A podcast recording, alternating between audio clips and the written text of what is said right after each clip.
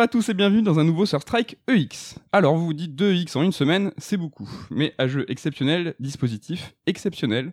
Et comme son nom l'indique, un EX c'est la forme exceptionnelle de nos strikes habituels dans lequel on se penche sur un jeu récent pour en parler en long, en large et en travers. Ce jeu, c'est donc The Last of Us partout. Et pour m'accompagner dans cette aventure qui, comme le jeu, sera au long cours, je serai entouré...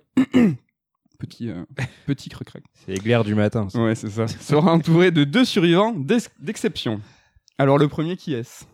Grâce à ses talents de combattant de rue, le premier a su se défaire des infectés pour vous apporter une expertise nuancée. Parler des morts vivants, il a l'habitude avec ses gars. Se rescaper de l'école du skill, c'est Ken. elle m'a fait mal. La vanne sur ses gars, elle m'a fait mal.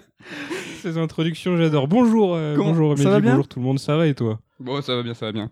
Allez, on passe au second. Le second, c'est la Luciole et le chien fou de la rédaction. Fut un temps, quand il parlait de survivants, c'était pour faire référence à Colanta. Pour lui, la définition d'un claqueur, c'est quand on claque des doigts avec classe dans les concerts de jazz.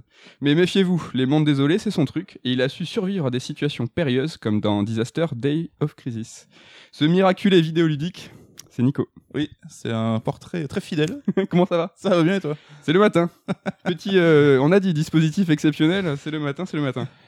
Bon, je crois que vous avez compris le principe, on va tout dire, tout analyser, tout décortiquer de ce nouveau Last of Us. Je vous laisse donc quelques secondes pour décamper si vous n'avez pas fait le jeu, c'est bon, on attend.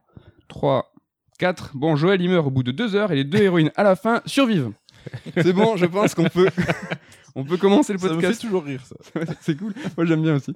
On peut commencer tranquillement et Last of Us, hein, c'est quand même euh, c'est un TPS, c'est un jeu qui raconte une histoire et je pense qu'on va se pencher tout d'abord sur cette histoire et, et comment Last of Us et euh, Neil Druckmann et ses équipes nous racontent cette histoire. Ce qui est intéressant, et, en premier lieu, c'est de, remarquer qu'en fait, ils utilisent plusieurs outils narratifs, plutôt assez simples, des flashbacks, euh, des narrations parallèles. Euh, c'est des outils qu'on connaît, qu'on a déjà vu dans le cinéma. Et est-ce qu'appliquer aux jeux vidéo, là, c'est quelque chose qui vous a intéressé? Vous avez trouvé ça cool? Euh, L'application dans Last of Us Part 2, euh, on peut parler. Est-ce que déjà on peut parler du fait qu'il y a peut-être la narration parallèle? On Ellie Deezer, on joue Abby encore euh, après? Euh, ouais, alors c'est vrai que c'est quelque chose qui est assez classique en fait dans le cinéma, mais qu'on voit pas tellement dans le jeu vidéo. Et c'est vrai que là-dessus, bon, sans dire qu'il fait un usage classique des outils habituels, ça reste quand même super efficace. Mais euh, sans oublier toute la dimension jeu vidéo avec la narration environnementale, tout ça quoi. Le flashback aussi, qui est utilisé euh, assez fréquemment. Ouais, et qui est toujours, bah, c'est euh, là où c'est bien fait, c'est que c'est pas juste un effet de style, c'est que ça a toujours un impact, ça a toujours une conséquence. Un flashback peut te changer ton, ton appréciation d'une scène ou d'une phrase que tu as eu juste avant. Et euh, le jeu en joue tout le temps jusqu'à la toute fin en fait. Ouais. Et euh, chaque fois, tu vas presque avoir ton avis qui fluctue, qui fait les montagnes russes en fonction des flashbacks et du, que tu recolles un peu les, les événements et pour refaire la chronologie euh, correcte. Quoi. Ouais, donc c'est des outils narratifs pour raconter des histoires. Mais il y a aussi, en fait, enfin, le jeu utilise des outils narratifs propres à Naughty Dog. Et Neil Druckmann, on peut presque reconnaître sa patte. Euh, Nico, tu m'en parlais euh, il y a pas longtemps. C'est vrai. Alors, euh, il faut savoir qu'on a beaucoup parlé du jeu entre nous, évidemment, mais on va, on va essayer de vous épargner les vaches je t'en ai parlé, machin. Ouais. Donc, on va faire comme si on aura l'air con entre nous, mais c'est pas très très grave. Euh, alors oui, euh, c'est marrant parce que en jouant au jeu, enfin, on a eu donc le premier euh, Last of Us qui avait été co-dirigé par Neil Druckmann et Bruce Straley, je crois qu'il s'appelait. Ouais, c'est ça. Et donc c'est ces deux-là qui ont récupéré Uncharted 4 euh, avec toutes les difficultés qu'on connaît, un peu dans la douleur. Ouais, la suite des Mining, du coup. Ouais. Et alors, convergence ou pas, est-ce que c'était déjà là dans les premières versions du jeu, mais on se rendait compte que Uncharted 4 était un peu plus sérieux, un peu plus mature dans son propos, un peu moins. Un Pas peu grand- moins Indiana Jones, un peu enfin, dans le délire. euh. Ouais, je voulais dire grand guignolesque, mais c'est pas le bon mot en fait. Ouais. Moins, comme tu dis, euh, moins léger. Ouais, c'est ça. Et on pouvait penser que c'était un peu la patte des deux auteurs. Et ce qui est marrant, c'est que, ben, en retournant sur Last of Us 2, ils ont un petit peu unchartidisé la série sur deux trois points, notamment ben, tout ce qui est ces fameux euh, un peu grand 8 avec euh, les scènes super dynamiques où on va monter dans une voiture, on va sur un rail et il faudra tirer sur les mecs qui t'assaillent. Enfin, on peut en parler dès le début. euh, la scène, alors je crois que c'est la première scène, la clôture de la première scène de Abby, où en fait justement c'est le, le, pre- le premier choc où on a une scène comme sur des rails, euh, où en fait on doit fuir une horde de d'infectés. Euh, Ken, je crois que c'est une scène toi que t'as vachement apprécié euh, tout début, où t'as Abby, c'est façon Naughty Dog ça, où en fait tu te t'es poursuivi. Euh. Non, Non. j'ai pas apprécié ce passage. Du coup, c'est pour ça que je te regarde avec mes grands yeux. Tu l'as pas kiffé enfin, dis-nous pourquoi du coup. Le, le passage était sympathique parce qu'il y avait une grosse pression, le moment où t'es entouré d'infectés, qu'il y a les grilles et tout machin, le moment où euh, Joël vient sauver Abby au dernier moment. Euh, d'un point de vue mise en scène, c'est génial. C'est d'un point de vue narratif que j'ai trouvé ça un peu chelou, mais Ah. enfin, euh, c'est que je trouve que le ça tombe mal en fait au début du jeu comme ça de nous balancer un passage avec Abby mais sinon oui d'un point de vue mise en scène le truc est plutôt Ah oui, oui, d'accord, le, le passage avec Abby. Mais le, Ouais. le côté, comme disait Coucou, euh, façon Naughty Dog, où en fait t'es poursuivi, euh, ça, ça arrive très tôt. euh. Ouais, ce qui est marrant, c'est que du coup, en voyant les premiers qui arrivent, j'ai eu l'approche un peu Last of Us. J'essaie de les buter ou de m'infiltrer. Et là, on te fait comprendre clairement, non, non, les zombies, euh, des fois, faut juste. Ah, t'as pas, battre. ouais, ouais. T'as- t'as pas compris direct, euh, Bah, c'est parce vrai qu'ils sont qu'en- quand même beaucoup. euh. Je t'ai posé la question parce que toi, t'as refait le Last of Us 1 juste avant, et je pense que ça sera une clé importante euh, qu'on en reparlera euh, plus tard. Mais euh, le truc, c'est que je demandais est-ce qu'il y avait ces effets de horde un peu dans le 1, et apparemment, c'était Non. pas le cas. Non. Et c'est vrai qu'après, bon, là, on a Days Gone qui était passé avant, avec justement qui faisait de cet effet meute euh, un des grands points distinctifs de son Ouais. gameplay. Est-ce que ils ont été inspirés ou pas Bon, on s'en fout finalement, mais euh, c'est vrai que ça rajoute euh, un côté un peu spectaculaire, mais ça tombe jamais dans le too much, je trouve. C'est à utiliser avec parcimonie. Et euh, bah, ça permet juste de dynamiser certaines séquences, quoi. Et ce qui est bien, c'est que rétrospectivement parlant, je crois que c'est le seul moment du jeu où je me suis dit, je vais pas buter tout le monde, c'est trop. Ah, c'est marrant, Ouais, c'est vraiment c'est que l'exception. J'ai passé tout le jeu à buter tout le monde. hein. J'ai j'ai vraiment cleané la map. Il n'y a pas un ennemi qui a survécu à mon passage. Mais c'est le seul moment où, euh, ah bah, un moment en particulier où vraiment t'as plus rien sur toi et tu t'es sur, t'es dans une espèce de forêt et tu vois des gens un petit peu partout euh, quand t'es dans le passage avec Abby. Et je voyais des, des, des infectés à perte de vue et je me disais, bah non, en fait, là, faut que je me casse en, en douce et je peux pas buter tout le monde. Et euh, c'est vrai que du coup, ce passage est super intéressant pour ça, ouais. Ok. Et pour revenir à la touche un peu Naughty Dog, est-ce que euh, ça serait cavalier de faire un pont avec le fait qu'ils mettent en scène souvent des duos? On, on se rappelle de Jack and Daxter. Donc on sait que c'est un outil narratif qui est super intéressant. euh, Sony et euh, Santa Monica euh, l'ont utilisé avec God of War justement pour bah, accompagner ton, jeu, que, ton personnage principal puisse donner la réplique à quelqu'un. C'est souvent un ressort hum- humoristique même. Est-ce que vous y voyez une affiliation ou c'est pure, pure analyse abusée euh, sur, sur Naughty Dog, Jack and Daxter, tout ça? Bah, oui, c'est un qui a un peu formalisé cette, forme de narration où ton perso, ben, dans le jeu vidéo, on avait Nathan Drake, enfin, il peut se parler tout seul parce que c'est un personnage qui est un peu comme ça et ça se choquerait pas, mais c'est vrai que d'apporter toujours des duos dans la narration, ça permet d'avoir des discussions et de faire euh, progresser un peu, enfin, dévoiler un peu la psychologie des personnages. Et euh, c'est vrai que c'est devenu peut-être plus un outil de narration à partir d'Uncharted. Dans Jack and Dexter, c'était encore le côté euh, mascotte un peu rigolo. quoi. Après, Jack disait rien en fait. Donc Ouais. euh, c'était. euh, c'est- Il parle à c'est partir du savoir. 2, non C'était pas ça ou- Ouais, après, quand il est méchant, ouais. Ouais. Il, est, il, il est très, très, très, très énervé. Mais euh, ouais, c'est quelque chose, comme tu dis, qui a fait école. hein. On voit que Cory Barlog l'a utilisé pour God of War et euh, bah, Plague Tale aussi l'utilise avec ce système de duo. Ça permet aussi, bah, dans Plague Tale, c'était pour jouer aussi sur le côté bah, vulnérabilité du petit frère, donc ça avait vraiment un impact sur, euh, sur la façon dont on appréhendait le jeu. Mais c'est un outil, on a, il y a certains, on pouvait un peu le moquer, tu vois, quand dans Uncharted, tu te baladais avec Sully qui est un papy de 70 balais et que il faisait des acrobaties de ouf pour te suivre en grimpant, donc ça avait un côté peut-être un petit peu absurde parfois. Il est in shape, c'est tout.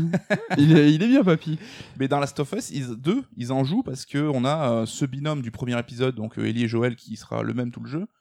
Et dans le 2, bah là, ils vont varier les binômes et euh, on a plein plein de combinaisons qui sont possibles. Et, euh, Qu'est-ce que vous en avez pensé? Vous, vous avez préféré être dans la solitude? Euh, Est-ce que d'avoir toujours un, un sidekick, euh, ça, vous avez trouvé ça cool? Que- Bah justement, je trouve que le fait qu'il y ait beaucoup de binômes, ça donne de la valeur au passage où t'es tout seul, justement. Ah. Parce que bah, tu te sens toujours un peu en sécurité quand t'es deux, surtout que dans, dans le jeu, l'IA, elle est quand même assez développée, elle se débrouille toute seule, elle arrive à gérer certaines situations.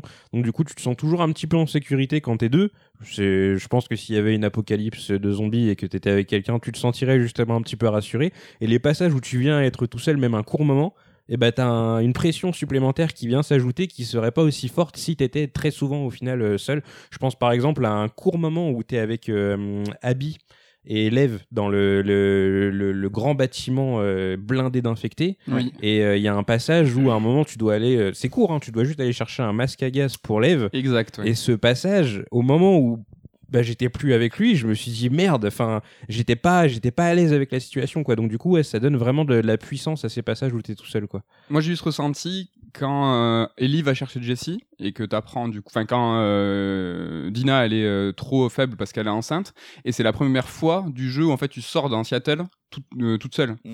Et là vraiment, je me suis dit, j'ai eu c'est comme tu dis cette, cette petite appréhension.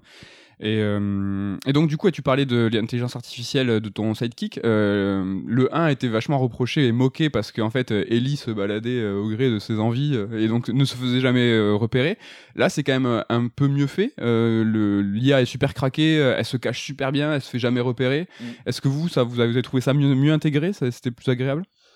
Euh, je suis pas certain que ça m'avait si dérangé, tant dérangé que ça dans le premier. Oui. Que je pense que mon cerveau instinctivement il avait dit bon c'est un truc de jeu vidéo ça arrive. Oui. Enfin, j'avais pas, j'avais pas ça m'a pas choqué. Là je pense que ça leur tenait à cœur à Naughty Dog de justement de corriger ce souci là et je j'ai pas trop trop senti ce problème et comme tu dis même tu sens plutôt les persos euh, super affûtés qui savent bien se planquer et comme disait Ken aussi qui viennent t'aider parfois quand t'es en galère ou euh, là c'est beaucoup plus rare c'est à toi d'aller les aider donc ouais là j'ai trouvé ça plutôt cool plutôt Mais justement, je trouve que c'est trop rare les moments où euh, c'est peut-être aussi para- paramétrable avec la difficulté, mais euh, t'as rarement l'occasion d'aller aider tes potes. C'est qu'ils ont quand même beaucoup de vie, ils sont rarement en galère. Il y a deux Ouais. trois moments où on va Tu t'es dire. pas allé les aider, toi? Des fois, ils se font choper, il faut que Ouais, t'ailles mais- faire une, une attaque en Exactement, corps à corps. je ouais, mais- ça me l'a fait qu'une fois Ouais, voilà, jeu. comme le dit Nico, c'est super rare. J'ai dû le voir trois fois ce truc-là dans le jeu, quoi. Et c'est vrai que du coup, t'as tendance à te dire, bah j'ai Robocop avec moi, donc du coup, je suis tranquille, quoi. Ouais, mais on n'aurait pas eu tendance à râler, ça a été le contraire, où on a toujours ces PNJ relous qu'on doit Ouais. s'occuper et tout. Là, pour le coup, pour une fois qu'ils sont autonomes, Bon, euh, euh, un juste milieu. Je vois Resident Evil 5 et 6 de mémoire, je trouvais qu'ils étaient assez, euh, assez réglo à ce niveau-là. Ce qui est intéressant, c'est que euh, on a une façon, enfin, le jeu nous propose de configurer la difficulté de façon assez précise. Il y a, alors je l'ai pas regardé, mais c'est 5 à 7, je crois, euh, curseurs, vraiment, où tu peux vraiment dire, ben, je veux tant d'armes, je, le loot, la difficulté, enfin, la résistance d'ennemis. Sur les énigmes, la réactivité des ennemis, tout ça, je crois que c'est assez Euh, ouais. mais de ton, et, et du coup, en l'occurrence, de ton sidekick, tu peux dire, bah, je veux qu'il soit ultra puissant et du coup, il pourra rouler sur tout le monde à ta place. Ça, c'est quand même, euh, c'est quand même assez intéressant. Oui, juste dans Plague Tale, il y avait un, donc c'est un jeu très inspiré de Last of Us pour, pour plein de choses, hein, le Oui. loot, euh, on en parlait, euh, la narration, et aussi du coup le petit Hugo, le personnage de l'enfant qui te, qui te suit. Et euh, ce qui était intéressant, c'est que eux, quand tu jouais la sœur, en fait, faisaient disparaître le perso. Il, il était plus, il n'existait pas en fait, et en fait, au moment où tu te retournais, il, il était jamais là. Et en fait, dans Last of Us 2, euh, je crois qu'ils ont parfois utilisé ce, ce- ce mécanisme pour justement qu'il n'y ait pas l'illusion, comme dans le 1 de Ellie euh, qui se balade au milieu des, des infectés. Là, c'est vrai qu'ils te collent moins au train, entre guillemets. Parfois, bah, tu pars d'un côté, ils vont partir de l'autre et tout. Donc, euh, c'est plus logique que tu le vois pas tout le temps. Mais je trouvais ça intéressant parce que bon, il disparaissait pour les pour les bienfaits de l'immersion, on va dire, mais moi je m'inquiétais des fois. C'est-à-dire que je le voyais pas et je me suis dit merde, il est où? Et en fait, euh, il- donc le jeu le faisait réapparaître derrière une voiture. Et après, je dis ah t'es là, t'es con, putain. je lui ai dis-moi après, préviens. je me suis super inquiété. Donc voilà, ça raconte une histoire. euh, Last of Us, ça raconte une histoire long cours. Je l'ai dit en introduction, c'est un jeu qui est long. On va parler de cette longueur qui a fait parler très très euh, bah, très très longuement. hein, tout est long. hein. Donc, est-ce que vous voulez me donner votre ressenti euh, sur sur ce point très précis? Est-ce que le jeu vous l'avez trouvé long? Tout simplement. Euh, c'est toujours le débat, c'est que tu as des jeux qui sont longs mais qui ne le paraissent pas, des jeux qui sont courts mais qui paraissent longs. Oui. Là, moi, je crois que j'ai bouclé l'aventure en 27 heures. Je crois qu'on est tous les trois Ouais. ça. Ouais, on est dans la même. Alors dans un laps de temps assez court parce qu'on l'a quand même un peu un peu bourré tous les vrai. trois. Mais euh, je l'ai pas trouvé long, même si certaines séquences, euh, j'ai pu avoir un petit agacement en disant ah, on repart là-dessus, mais euh, je, je m'en expliquerai plus tard parce que je pense que ça a un sens aussi là-dedans. Est-ce que je précise peut-être ma question sur le prologue Est-ce que le prologue vous l'avez trouvé long? Ken, je me tourne vers toi. Je crois que ce prologue, euh, donc le Joël meurt, meurt au bout de deux heures. Ouais. Donc c'est le coup de poing, c'est euh, c'est l'équivalent de la mort de sa fille dans le 1, qui est pour le coup dans le premier épisode plus ramassé, c'est quelques dizaines de minutes. Euh, on prend la gifle, et là dans le 2, la gifle c'est la mort de Joël, Ouais. mais elle arrive au bout de plusieurs heures cette fois. Et est-ce que toi tu as trouvé ça un peu long pour le coup? Bah du coup c'est euh, je- je- le, le cadre est bien posé. hein. On fait exprès de te montrer une situation donc à Jackson où euh, c'est très sécuritaire. Les gens ils en oublient limite un petit peu. T'as l'impression l'apocalypse. Ils, ils vivent entre eux. Ils ont une organisation tout ça et Le jeu veut bien veut nous montrer un retour à la normale. en fait. voilà. Et euh, bon, t'es bien conscient que ce cette scène qu'on te montre, c'est là pour euh, faire un contraste avec ce qui va se passer plus tard. Euh, moi, c'est comme je le disais tout à l'heure, c'est surtout la partie Abby qui m'a dérangé. Euh, elle a, elle a sa logique, hein, parce que forcément, euh, ça te fait un effet coup de poing quand, euh, euh, en très peu de temps, tu t'attaches au personnage et qu'il y a la, situ- la situation avec Joël qui vient t'aider, tout ça. T'es content que Joël sauve Abby, mais en même temps, tu es conscient plus ou moins de ce qui se passe. Et donc, ouais, j'ai trouvé que le jeu mettait pas mal de temps à, à vouloir bien poser le, décor et de façon un petit peu forcée parfois. Je pense que c'était pas la peine de prendre autant de temps pour lancer le jeu. Et est-ce que justement euh, le fait qu'il nous donne Abby, euh, c'est pour mettre un visage et une incarnation sur celle, sur la meurtrière, celle qui Ouais. va faire en sorte de- d'éclater euh, ta gueule en fait au bout de deux heures? Alors, ça, t'as pas trouvé ça judicieux ça je suis désolé de te le dire, Mehdi, mais on y reviendra. Mais là, là justement, je veux vous parler du prologue. non, mais de, de moi, parce que c'est surtout lié au- à toute la thématique de la vengeance, le souci que j'ai avec avec Abby. Et du coup, le- dans le propos de la vengeance, mettre Abby à ce moment-là, je trouve que c'est super maladroit. D'accord. C'est que c'est un peu forcé, et donc du coup, ouais, ça m'a pas. Donc sur ce prologue justement, le, le premier perso qu'on joue, c'est Joël. Donc Oui. euh, on joue Joël, on joue Abby, on joue Ellie. C'est vrai que le jeu jongle un peu avec les personnages principaux. Est-ce que vous, est-ce que ça pour le coup, ça, on est dans la confusion? C'est vrai que les premiers, les, les premières minutes, euh, du coup, on sait pas sur quelle, euh, à quelle mesure va jouer le jeu. Je pense que le- les devs avaient dans l'idée de déstabiliser le joueur et de le surprendre, et on, on le verra à maintes reprises dans le jeu. C'est toujours, euh, on ne sait jamais quel est le statu quo de l'aventure. Et à chaque fois, bah, tu as des péripéties qui vont faire que bah, tout est un peu remis en question. Et je pense que dès le début, de brouiller les cartes, bah, en te faisant commencer par Joël alors qu'il avait été très absent de la communication du jeu, on te fait incarner un perso qui sort de nulle part, c'est fait pour te titiller aussi. Moi, ça a plutôt fonctionné euh, au début, j'ai eu la curiosité assez titillée, même si, comme tu le dis, on voit vite où ils veulent en venir. Hmm. Et c'est vrai qu'on pourra après juger est-ce que c'était nécessaire d'avoir Abby à ce moment-là du jeu ou pas. Mais euh, je pense qu'il y avait une vraie volonté de, surprendre le joueur, le sortir un peu d'une routine euh, dès le début en fait. Ouais. Moi, je trouve le prologue assez équilibré, les deux heures euh, nécessaires pour justement que l'acmé, la mort de Joël, soit vraiment au sommet de sa puissance en fait. Justement, nous le donner tout au début, nous le faire réincarner après Last of Us 1, ça donnait une certaine forme de logique. Tout de suite le perdre pour jouer Abby, euh, quand elle se réveille, je sais pas si ça a été le cas pour vous, mais moi le visage, je l'ai pas reconnu instant- instantanément. C'est-à-dire que je me suis dit, euh, on joue Ellie, mais elle est chelou. C'est euh, quoi Elle a fait des, des pompes là Ouais, ou- ouais. et j'ai fait ah mais non mais c'est pas Ellie donc qui c'est elle? On joue cette scène, ok c'est bizarre, elle a un gameplay un poil différent, on remarque que bah, quand elle fait des coups au corps à corps, elle enchaîne droite gauche, bon, c'est une guerrière. Après on nous redonne Ellie et là bouh, le, le, le ton retombe en fait, il y a vraiment un calme, on- on- un tutoriel en forme de boule de neige donc euh, ça c'est super, très, un- très euh, Uncharted, très Mm. Naughty Dog ça vraiment de nous montrer comment on joue un jeu au sein de, bah, de, enfin c'est diégétique quoi, c'est- ça c'est j'ai trouvé ça excellent. Puis le temps est posé, il y a Ken, on va pouvoir peut-être en reparler de ce moment où en fait où Ellie traverse en condensé sa crise d'ado, c'est-à-dire que Oui. euh, elle a ses amourettes, elle, elle est avec sa nana, elle fait l'amour, elle fume de la bœuf. Ouais. Ça, ce passage, qu'est-ce que tu en as pensé toi, ce, temps, long en fait? C'est tout le rapport de l'adolescence et d'Ellie, c'est un petit peu compliqué parce que du coup, euh, quand tu joues au jeu et que t'es, dans, on va dire aux alentours de la trentaine, euh, t'as un peu de mal au début avec tout ça, surtout que bah, t'es justement dans ce contexte d'apocalypse forcément quand tu penses apocalypse, tu te dis pas ouais, je vais aller me zépo et puis aller fumer de la bœuf. T'es et- devenu un daron maintenant. T'es le Joël, tu t'identifies plus à Joël. Mais du coup, c'est vrai que j'étais, j'ai trouvé un peu Ellie insupportable et c'est vrai que sans arrêt, je me mettais une espèce de petite pichenette en me disant mais calme-toi, elle a 19 ans, elle est en train de vivre sa jeunesse et tant mieux pour elle. Mais c'est vrai que par moment, euh, euh, et d'un côté, c'est génial qu'ils aient réussi à retranscrire ça, mais tu trouves ça un petit peu ridicule, quoi. Mais c'est normal parce que parce que Ellie est adolescente, elle a 19 ans et elle essaye de mener une vie entre guillemets normale. euh, euh, sans apocalypse, mais c'est vrai que je trouve que ça colle mal à la situation par moment. Euh, ce côté euh, amourette, euh, jalousie, nanani. Enfin, c'est pas des trucs que j'étais venu chercher, quoi. Ouais, mais justement, c'est ce temps long, en fait, je pense que Naughty Dog a voulu, enfin, le studio a voulu poser, c'est que Ellie a continué sa vie normale depuis Ouais. 4 ans. Elle est à Jackson, elle est dans un lieu qui est sécurisé. Et elle est revenue à une vie tout à fait banale où euh, son, son souci premier, et ils en font des caisses, Ouais. c'est euh, Jesse, euh, donc son pote. euh, ah mais tu, tu l'as largué, ah mais t'es avec moi, mais Oui. t'as couché avec elle, mais qu'est-ce qui se passe? C'est vraiment très très futile et c'est très très très insistant en Oui. fait. Et c'est vraiment, je pense, pour minimiser la situation, pour que quelques minutes après, quand en fait on va se rendre dans ce fameux chalet où on entend des cris, euh, on sait qu'on va chercher Joël parce qu'il est parti euh, justement euh, faire une ronde avec son frère, avec Tommy. Et là, voilà, on ouvre, on entend des cris, on ouvre une porte, on part au sous-sol. Il y a un escalier qui nous mène justement à cette scène horrible, Ouais. mais rien ne nous, nous y prépare. C'est-à-dire que on sait pas. Moi, je savais, je savais qu'il y avait quelque chose qui se tramait, Ouais. mais je me suis pas dit derrière cette porte c'est l'enfer quoi. C'est que Ouais. je, je me suis quand même peut-être que je m'attendais peut-être à un niveau jouable. Je me Mhm. suis dit ah il y a- il va y avoir une, une embuscade, je vais devoir éclater tout le monde, sauver Joël. Et en fait non, tu ouvres la porte, stop, on te prend la manette et on te met en- et il y a une mise en scène et tu voilà, on voit la mort, euh, la mort de Bah, c'est l'art du contraste et je pense que le jeu en joue à tous les niveaux, notamment avec le contraste Abby et Ellie. Mais le jeu fait tout pour bah, te t'agiter un chiffon d'une main pour que tu ailles dans un mood, pour bam te mettre un coup sur la tête de l'autre main.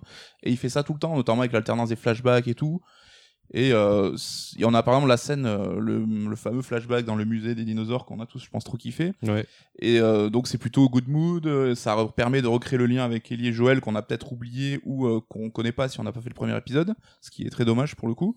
Et d'un coup, ça va switcher, ben, dès qu'on se sépare de Joël en fait, on te fait croire que tu vas avoir une phase un peu euh, action, un peu oppressante et tout. Et en fait c'est un leurre là aussi parce que c'est un sanglier qui faisait le con dans le truc. Ouais. là. Ouais. Et c'est toujours, euh, ouais, pour toujours un peu contrarier tes attentes. Et euh, ça, c'est quelque chose que j'apprécie beaucoup personnellement.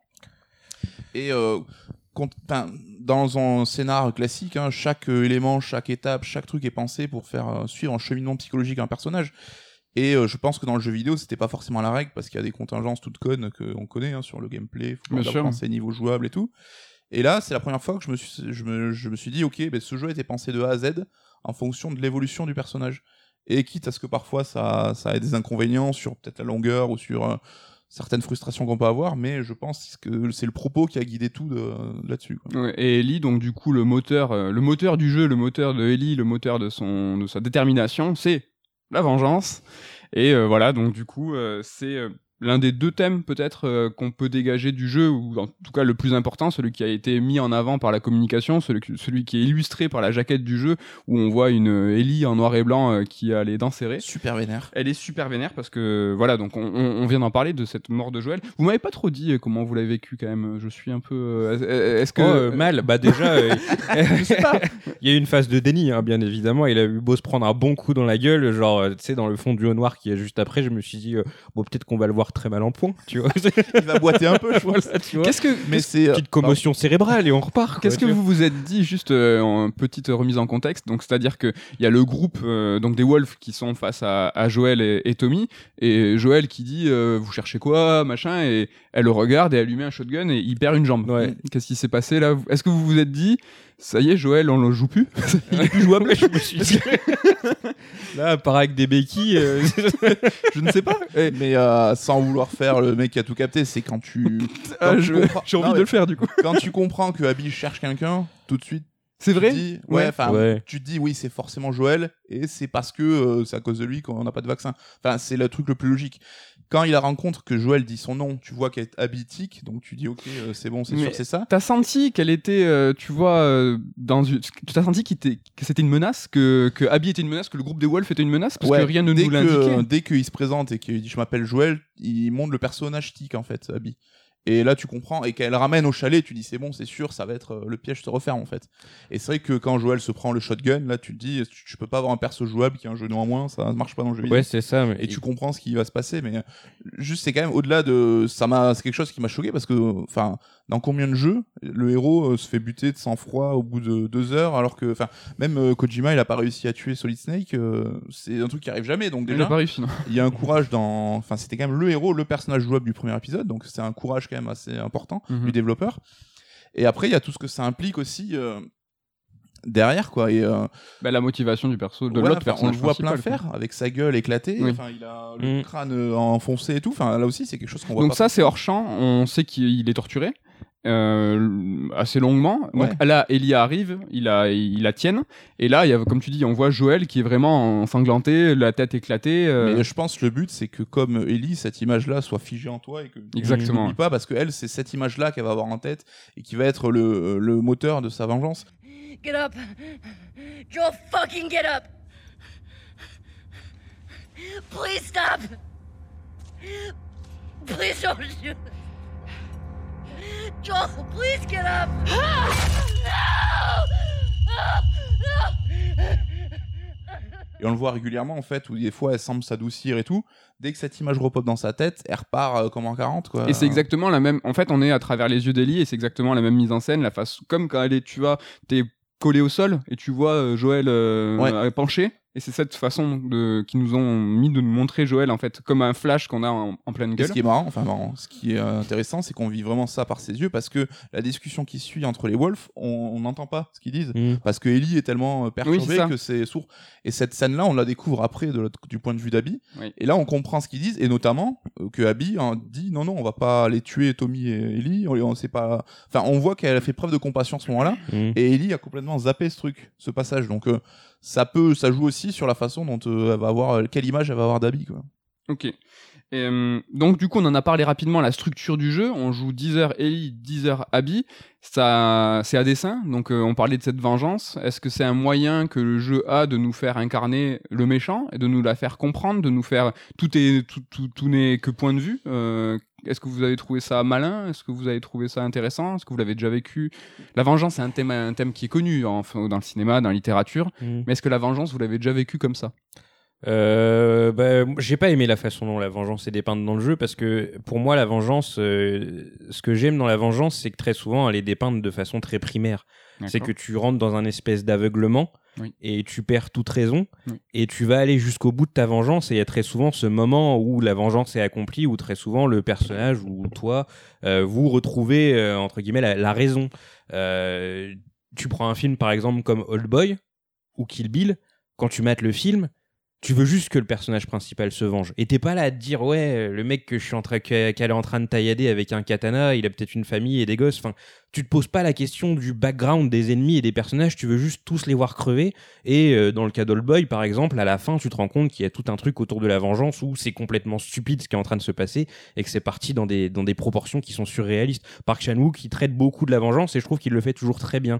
Dans un autre exemple, t'as Red Dead Redemption 1 ou alors là attention on va spoiler Red Dead parce que dans le X on spoil aussi d'autres œuvres Ouais, que l'œuvre dont on parle donc attention à Red Dead 1 là on va le spoiler Attention, barrez-vous. Euh, tu John meurt tu joues Jack Marston et en fait t'as une mission euh, entre guillemets la dernière mission de l'histoire où tu dois aller euh, buter le, le marshal ou je sais plus qui tu vois qui est tranquillement au bord de l'eau dans sa petite baraque Mm. et en fait cette- ce passage du jeu il est pas du tout scénarisé t'y vas, tu lui tires une bastos et le seul truc que t'as c'est mission accomplie, fin, fin de l'histoire. Et en fait, à ce moment-là, en tant que joueur, quand tu le fais, tu te dis bah merde, enfin, je me sens pas mieux. Il est pas revenu, John, quoi. Il y a vraiment, t'étais aveuglé, tu vas le faire et le jeu il te récompense pas, il te dit bon bah voilà, t'as fini une mission comme une autre, quoi, vraiment Oui. euh, basique. Au- avec The Last of Us. T'as toute une, une logique de mise en scène où sans arrêt le jeu il va rentrer en contradiction dans le sens où il va te dire il faut aller se venger, regarde, va te venger, mais en même temps sans arrêt il te dit ah mais regarde ce que tu fais, c'est pas bien. Et donc du coup en fait tu sors en permanence de, de ton état primaire justement, Mm. et à un moment tu, tu te dis mais enfin faites pas chier quoi. Soit euh, vous me laissez le choix justement, et donc dans ce cas-là je suis conscient de ce que je fais, il n'y a pas de souci, on trouve des solutions annexes. Soit vous me laissez accomplir ma vengeance tranquillement et vous arrêtez de me culpabiliser sans arrêt quoi. Et le truc c'est que dès le prologue du coup, en te faisant jouer à Abby, le jeu il commence déjà à te culpabiliser. Il commence déjà à te dire un, il y a deux points de vue dans une histoire, Oui. et euh, du coup sans arrêt dans le jeu, bah t'as T'as ça avec Abby, du coup. T'as ça avec les ennemis et les chiens qui sont nommés en mode Ah mon dieu, Barbara est morte. Et là, tu te dis Oh putain, Barbara, elle avait une famille. Enfin, genre, on essaye sans arrêt de, de, de, de, façon très grossière de te culpabiliser. Et j'ai trouvé ça insupportable. Parce que du coup, euh, t'as littéralement aucun choix. Mais est-ce qu'ils ont pas fait mouche? Parce que c'est, à mon sens, tout Ouais. le propos du jeu. C'est de te faire euh, incarner euh, les deux points de vue, les deux camps, pour te faire réaliser que c'est vain, que la, la vengeance d'Ellie, de toute façon, elle, elle- elle sera vaine, mais que le camp adverse euh, aussi a ses raisons et ses moteurs de motivation. Quoi. Oui, bien sûr, mais comme tu le dis, la vengeance, c'est un truc qui a été traité euh, dans, dans de nombreuses œuvres de- depuis de nombreuses années. Et à un moment, euh, euh, en tant que spectateur averti, tu sais où ça va aller. Et le truc, c'est que du coup, enfin, ça a pas de sens parce que dès le début, tu sais où ça va aller. On sait que la vengeance, ça va être vain, etc. Donc du coup, enfin, j'étais tout le temps en train de me dire, mais. Enfin, me faites pas vivre une histoire si sans arrêt vous êtes en train de m'expliquer à l'avance que ça va servir à rien, quoi. Donc du coup, j'étais un peu démotivé par euh, mon action et euh, c'est vrai que du coup, la quête de vengeance d'Ellie, je l'ai vécue à moitié et je l'ai trouvée bien moins intéressante que la partie d'Abby parce que Abby a déjà accompli sa vengeance en fait au moment où tu commences ça, à jouer ouais. avec elle. Et donc du coup bah tu vis une aventure différente quoi. Tu fais ton truc t'essayes de t'en sortir t'es dans des situations de merde euh, t'as tout le truc avec les scars euh, les- les- quand tu t'échappes de l'île etc tu vis une aventure vraiment tu la vis à fond. Mais c'est vrai qu'Ellie j'avais ce truc de culpabilisation du début à la fin et donc bah j'étais pas dans ma vengeance quoi. D'accord. Mais euh, ouais, comme dit Matt, je pense que c'est le propos, parce que comme tu dis, les films, on- c'est la vengeance, voilà, c'est destructeur. À la fin, tu butes la personne et t'es vite, t'as pas, ça a pas changé. Ça, comme tu dis, on le sait. Mmh. Mais je trouve Naughty Dog, là où ils apportent euh, leur pierre à l'édifice, c'est que ça montre que quelqu'un qui cherche une vengeance peut aussi avoir des, euh, des pensées, qu'on- enfin des second thoughts. Putain, j'arrive jamais à trouver le mot français, euh, second thoughts. C'est des... C'est. euh, une arrière-pensée. oui. Et que euh, c'est. euh, c'est- Enfin, tu peux avoir des rythmes en- par rapport aux gens qui t'entourent, aux gens que t'aimes, et à Mhm. te dire, merde, est-ce que ça vaut le coup finalement? Et comme tu dis, c'est que t'as le versant où. euh, Ellie, malgré tout, elle va jamais réussir à s'en dépa- départir de ça. Et même à la fin où elle est heureuse, elle vit sa vie de couple avec son bébé, tout ça, bah, tu te rends compte qu'elle n'arrive pas à passer à autre chose. quoi. C'est que la vengeance, on pourquoi c'est si euh, puissant quoi? C'est parce que c'est euh, c'est chevillé au corps et tu peux pas faire ça. Et le, le point de vue d'Abby, justement, c'est pour montrer que malgré sa vengeance, ben, elle va pouvoir avoir une quête de rédemption aussi Mmh. Et qu'elle aura besoin de ça comme euh, Joël euh, était un, un salaud euh, au début de Last of Us 1 et avec l'affection et l'amour d'Ellie il va pouvoir aussi se reconstruire et bah c'est vrai que c'est un peu bateau de dire que tous les gens c'est il y a pas de gentils il y a pas de méchants on est tous Oui, un bien peu sûr. gris mais Oui, je trouve que c'est illustré quand même d'une manière super intéressante et parlante quoi Ouais, c'est ça, c'est que mais le fait d'incarner, toi, la- bah, en fait, t'as as trouvé Abby plus intéressante, donc Mm. tu l'as jamais considérée comme une comme une méchante ou comme l'antagoniste euh, du jeu. Moi, à titre perso, c'est que euh, la mort de Joël, elle m'a grave dévasté, et j'ai eu qu'une seule envie, c'était de retrouver Abby et Abby et de l'éclater. Ouais. Et ça, c'est quelque chose qui m'a tenu au corps, au-delà même des 10 heures de euh, de, de jeu de Abby. Mmh. Je pense que le jeu, moi, il m'a pas traversé comme les développeurs voulaient que qu'il me traverse. C'est-à-dire Ouais. que je pense que les 10 heures sont de Abby sont faites pour que tu te détaches de ta vengeance et que toi-même tu te dises j'ai plus envie de ma rage s'estompe ma, ma flamme se, se tu vois qu'il n'y ait plus rien et que quand tu rejoues Abby enfin quand tu rejoues euh, la confrontation à la fin donc à la fin juste pour rappeler rapidement on joue 10 heures Ellie il y a la confrontation avec Abby on joue Abby on fait 10 heures on revient à cette même confrontation Et on va au bout. on va au bout. Mais là, le jeu me redonne euh, Abby. Et en fait, montre Ellie comme le boss de fin.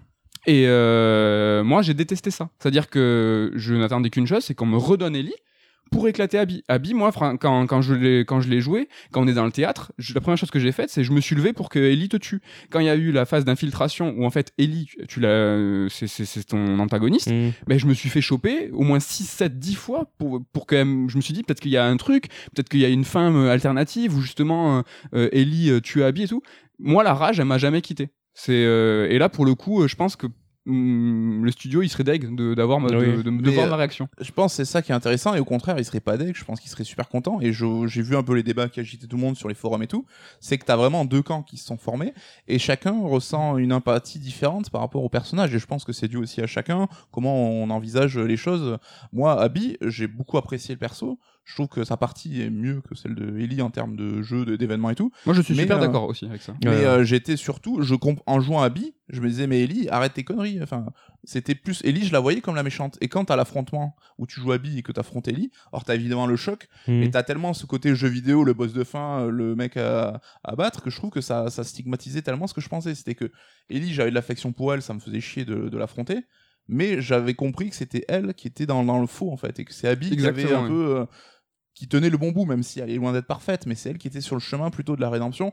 Et d'ailleurs, elle épargne Ellie deux fois dans le jeu. Ouais. Donc et, c'est euh, proche. Et je sais que quand euh, t'as la partie après coup où Ellie vit avec euh, son bébé Edina, Oui. t'as Tommy qui revient pour lui remettre ça en tête. Mmh. Tommy, je le détestais. J'ai fait, mais putain, laisse-la Ouais, il tranquille. fait chier à ce Arrête de lui remettre ses Ouais. idées en Ouais, mais là, c'est presque quoi. comme si t'avais gardé euh, le point de vue de, de Abby alors que tu jouais euh, Ellie. Tu vois, c'est c'est pas toujours pour reconsidérer et pour euh, essayer d'avoir les points de vue. Tommy, à, ce- à ce moment très précis, avoue qu'il fait, il est en rupture avec sa femme. Il vient d'être euh, estropié. euh, il est blessé au visage. C'est un cadavre. Euh, il n'a plus que la vengeance pour le, gar- pour le garder en vie. Mmh. Donc oui, il va chercher Ellie. Oui, c'est stupide, mais lui, sa flamme, elle est, elle, elle est encore là. C'est le pendant d'Ellie, c'est que lui aussi n'arrive pas à passer à autre chose. Non, il n'arrive pas a à passer à autre chose. sa vengeance. Et Ellie non plus. Il nous, alors hum, voilà, on va peut-être parler de cette phase euh, excellente, ce chapitre dans la maison qui est sublime euh, avec euh, ses grands champs de blé et tout. C'est, elle est mortelle. Euh, et elle est superbement réalisée avec justement cette phase de la, cette séquence de la grange où en fait tout se passe bien, t'as le bébé dans les bras et en fait euh, il y a cette ce noir, ce flash où tu revois en fait d'un coup le, visage de Joël complètement éclaté, tu tournes et cette façon euh, jeu d'horreur où t'as la porte qui claque, tu te retrouves dans le noir et là le, Diana vient te, te retrouver et euh, enfin le personnage de Ellie est complètement tétanisé de, pleurs, de peur et de pleurs et tu remarques qu'il y a rien qui peut la sauver, que elle, doit aller le tuer, euh, enfin la tuer et aller se venger. Et moi, j'étais, alors c'est pas que j'étais soulagé, mais je me suis dit, mais oui, mais oui, et on va la retrouver. Moi, j'étais, euh, Oui, J'avais la rage, qu'elle arrivera à surmonter ça malgré tout. euh. ben oui, mais pas, c'était pas évident quand même. c'est pas évident. Mais euh, le jeu est bourré de ces bonnes idées-là qui, je trouve, tapent super juste, comme tu viens de dire. La scène, enfin, de faire tout le nœud de ce Last of Us Partout découler de la scène de fin du premier qui nous a tant marqué, Oui. mais surtout du PNJ, donc le Toubib que tu butes euh, sans même y réfléchir, Oui, mais que oui. ce soit le, le cœur de, de la suite. Enfin, tu sais, c'est comme tu disais, Ken, c'est que bah, dans le jeu vidéo, alors c'est un peu con dit comme ça, mais chaque PNJ, bah, c'est aussi le héros de son propre jeu, quelque Oui, part. oui. Bien sûr. Et c'est là où tu, tu remets. Enfin, je trouve que c'est assez brillant, quoi. Ben, moi, j'ai trouvé que le système de jeu était vraiment au service de l'empathie et que quand le, quand le jeu me mettait pas dans la main de l'un ou des autres personnages, comme tu dis Ken, peut- peut-être de façon un peu grossière parce qu'on me, on me l'impose, quand je jouais à Last of Us 2, j'avais sans cesse justement cette empathie envers les autres. Et j'ar- et j'arrêtais pas de me dire, euh, mais lui, c'est quoi son passé? Et par exemple, quand je jouais Abby, Ellie, tout ça, j'arrêtais pas de me dire, tu vois, on disait que Abby avait plus de raison, qu'elle était plus sage quelque Mhm. part, qu'elle avait, qu'elle était dans le vrai. Mais Ellie, euh, quand on se rappelle de son passé, elle, euh, elle est, on l'a dit, elle a vécu à Jackson depuis 4 ans, elle a repris une vie normale. Abby, elle, a, elle était préparée à ça. C'est-à-dire Mhm. que elle, ça faisait 4 ans, on le vit à travers des flashbacks. Ouais. Elle était dans un entraînement militaire, euh, ça faisait 4 ans qu'elle préparait le truc. Et elle a même délaissé ses relations avec Owen, justement, où là aussi on te fait comprendre que bah, c'est plus l'entraînement qu'elle va privilégier que Owen. C'est ça. Et c'est pour ça qu'on a un personnage aussi musclé aussi. Elle a un- C'est une illustration de son état d'esprit. quoi. Oui, elle a un poil plus vieille, je pense aussi. Oui, euh, on- alors je sais pas quel âge elle a, mais oui, elle doit être dans sa, dans sa vingtaine. hein, euh. Mais Ouais. c'est loin d'être un enfant de cœur, Abby. On sait que c'est un soldat, un des meilleurs, Oui. qui a buté un nombre incalculable de personnes. Mais là où je trouve que c'est presque un peu insidieux, c'est que Naughty Dog, je trouve, utilise des mécanismes un peu planqués pour te créer de l'empathie. C'est que c'est euh, Abby qui, accompli- qui était une pourriture, qui accomplit sa vengeance, donc qui est sur la voie de la rédemption, euh, qui est accompagné d'enfants euh, et qui va reprendre un peu goût à la vie. Enfin, c'est comme Joël dans le premier, en fait. Tu Ouais. reviens un peu le même parcours. Tu sais que dans la fiction, les enfants, c'est le symbole de l'avenir, du futur, donc c'est que c'était plutôt sur la bonne voie. Et euh, je me faisais la réflexion, c'est que les fameux mécanismes où tu dois prendre une échelle pour faire un pont entre deux événements, Ouais. qui avait été un peu moqué dans le 1 parce que c'était utilisé à tort et à travers, là dans le 2 c'est utilisé deux fois, uniquement par Abby, et je trouve que ça fait écho du coup au perso de Joël en fait. Bon, f- même dans le gameplay au final, hein. par exemple, le, le- le- le principe des surins, Ouais, tu l'as plus avec Ellie vrai. et tu le récupères avec euh, Abby et euh, pareil niveau corps à corps, Abby euh, c'est l'équivalent de Donc c'est- Joël. ouais, c'est un euh, Joël bis en fait. C'est ça, ouais. Mais là, tu viens de le dire. euh, Finalement, le jeu nous soumet l'idée que euh, Abby euh, substitue Joël euh, par sa place, par son rôle. Est-ce que le second thème du jeu, c'est pas euh, justement cette paternité, euh, quelque chose qui est au centre de de la saga euh, Last of Us, en tout cas du diptyque. Euh, Joël, donc euh, dans ce premier prologue du premier jeu, perd sa fille. Et en fait, l'ensemble de la quête de Joël du, du 1, c'est c'est de larguer Ellie. En fait, il a, il a, il la désigne lui-même comme un paquet. Et en fait, euh, Druckmann, a, dans une déclaration, a dit que le but de Joël, c'est pas de, changer. Donc, dans une narration normale, dans un jeu vidéo, un film normal, en fait, on cherche toujours l'évolution d'un personnage, comment il va changer, comment évoluer. Bah, Joël, c'est le contraire. En fait, lui, son but, c'est de revenir en arrière. C'est qu'en fait, il est mort euh, avec la mort de sa fille. Et en fait, euh, son parcours avec Ellie va le refaire revenir en arrière, revenir à la normale et en fait redevenir vivant. Je sais pas. Ouais, s'attacher à nouveau, ce qu'il se refusait à faire. hein. Oui, oui, parce qu'il a, voilà, il voulait pas euh, avoir une nouvelle attache et reperdre quelqu'un de, de proche dans ce monde dévasté qui est, qui est ce monde post-apocalyptique.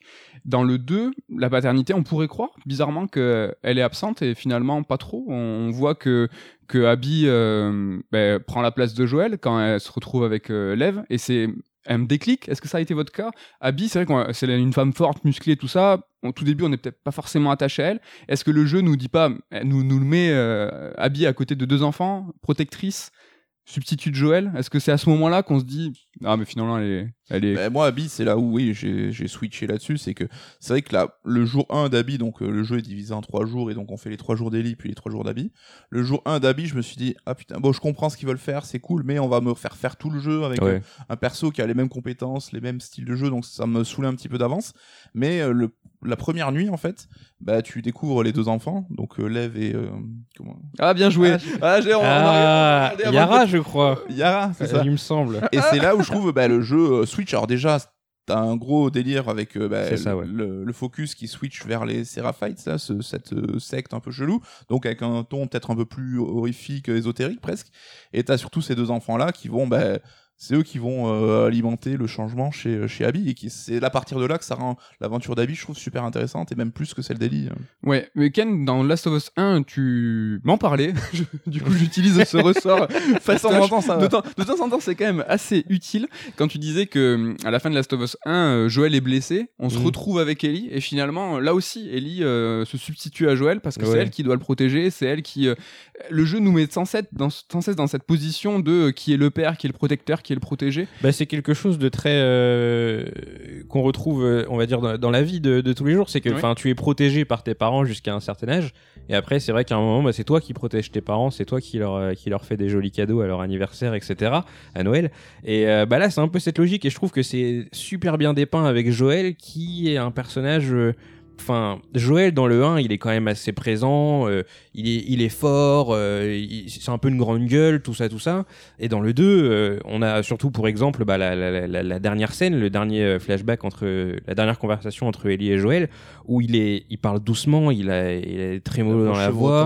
Et il a les yeux larmoyants, pareil pendant le flashback du musée aussi, pareil quand il file la cassette à Ellie. Et vraiment, tout le long dans ces flashbacks, à chaque fois, je voyais Joël comme un petit être à protéger, quelqu'un d'un peu faible, alors que c'est pas le cas, hein. il était encore en train de protéger la ville, etc. Mais émotionnellement parlant, on sentait qu'il bah, il avait, pris, il de l'âge.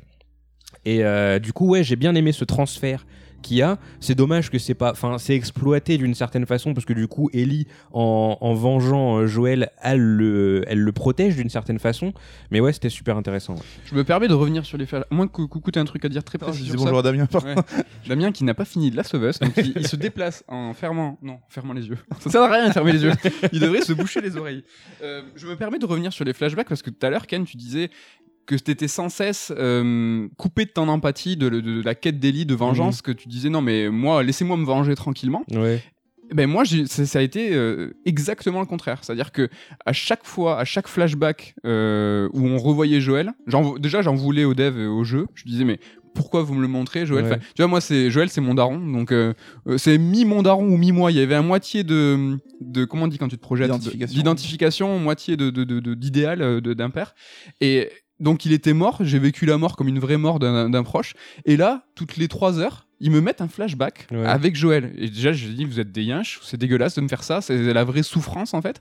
Et c'était comme euh, ça remettait 10 balles à la machine quoi. Tu Bah, me remontes Joël, j'ai fait ok, je tu me remets vite. Moi je disais, mais remets-moi dans la timeline normale, je repars tout éclaté quoi. Je- Ouais, mais ça, c'est euh, c'est quelque chose que je trouve logique dans la. Et toi, ça t'a pas. dans le traitement de la vengeance, si, bien sûr, un petit peu. Mais le truc, c'est que, enfin, Tu peux pas trop. mais non, mais j'avais été tellement culpabilisé depuis le début que, au final, euh, bah, ça me remettait un, un petit coup, mais ça repartait, ça repartait aussi sec, quoi. Moi, je trouve que ça, avait, ça a une utilité aussi intéressante, c'est que ça justifie euh, son choix de la fin du premier, en fait. Et c'est quand on te montre l'après, cette décision, ce qu'elle a changé, ce qu'elle a permis, ce qui n'aurait pas été le cas bah, si Ellie était morte, en fait, et de voir justement Ellie se développer, leur relation. Alors, euh, évidemment, ça va être plus compliqué que prévu, mais leur relation se construire et tout ça. Mhm. La scène euh, du, encore une fois, le musée dinosaure où il lui fait son cadeau d'anniversaire, elle Ouais. est trop belle. Ah, elle est Quand elle magnifique. se met dans le, la petite capsule et qui fait le délire avec euh, le casque audio et tout. Enfin, c'est, j'ai trouvé ça trop bien. Et tu la vois, le perso, elle dit rien, elle a les yeux fermés, mais c'est juste ce sourire euh, d'enfant un Puis peu surtout, béat. il y a Joël qui la regarde et qui est, qui est Mais ému, ouais. quoi. Ouais. Et c'est là tu dis ok là je comprends ta décision et ça culmine évidemment à la fin quand il dit bah, si ça se représentait à moi aujourd'hui j'aurais fait le même choix et je trouve que ça donne une force au personnage et à ses Mm. convictions quoi. Cette Oui, phrase, elle est super puissante. Le Ah moment ouais. où euh, tu te dis, euh, parce que là, il est au plus bas, hein, elle a découvert le secret et tout, et donc euh, ils en parlent une fois. Et euh, tu te dis, euh, ben là, le mec, il est au plus bas, il va, la- il va la douiller, il va lui dire, ouais, non, euh, désolé, j'ai fait une connerie et tout. Et lui, non, il lui dit, euh, si c'était à refaire une deuxième fois, je la refais. Et j'ai trouvé la phrase extrêmement puissante. Ah ouais c'est clair. Ouais, c'est- bah, le on a jeu- tous pensé qu'est-ce qu'on aurait fait dans la vraie vie. Alors évidemment on n'aura jamais la solution donc ça Oui. se présente pas à nous mais tu sais t'as toujours euh, le, le raisonnement qui est en tâche de fond en disant mais il aurait pas dû. Enfin et là le mec te réaffirme ça même avec le recul quoi, Ouais. et je trouve ça super beau. quoi. Et ça, c'est dur. Ken, tu parlais de culpabilisation. Je pense que c'est celle qui culpabilise le plus dans le jeu, c'est Ellie. Alors, euh, et ça, le jeu, il, il a pas trop réussi à nous faire vraiment montrer, enfin, à nous, à nous faire voir la mesure du choix de Joël. Et ça, vraiment, comme tu dis, coucou, on le saura jamais. Mhm. Mais elle a été sauvée euh, face à l'humanité.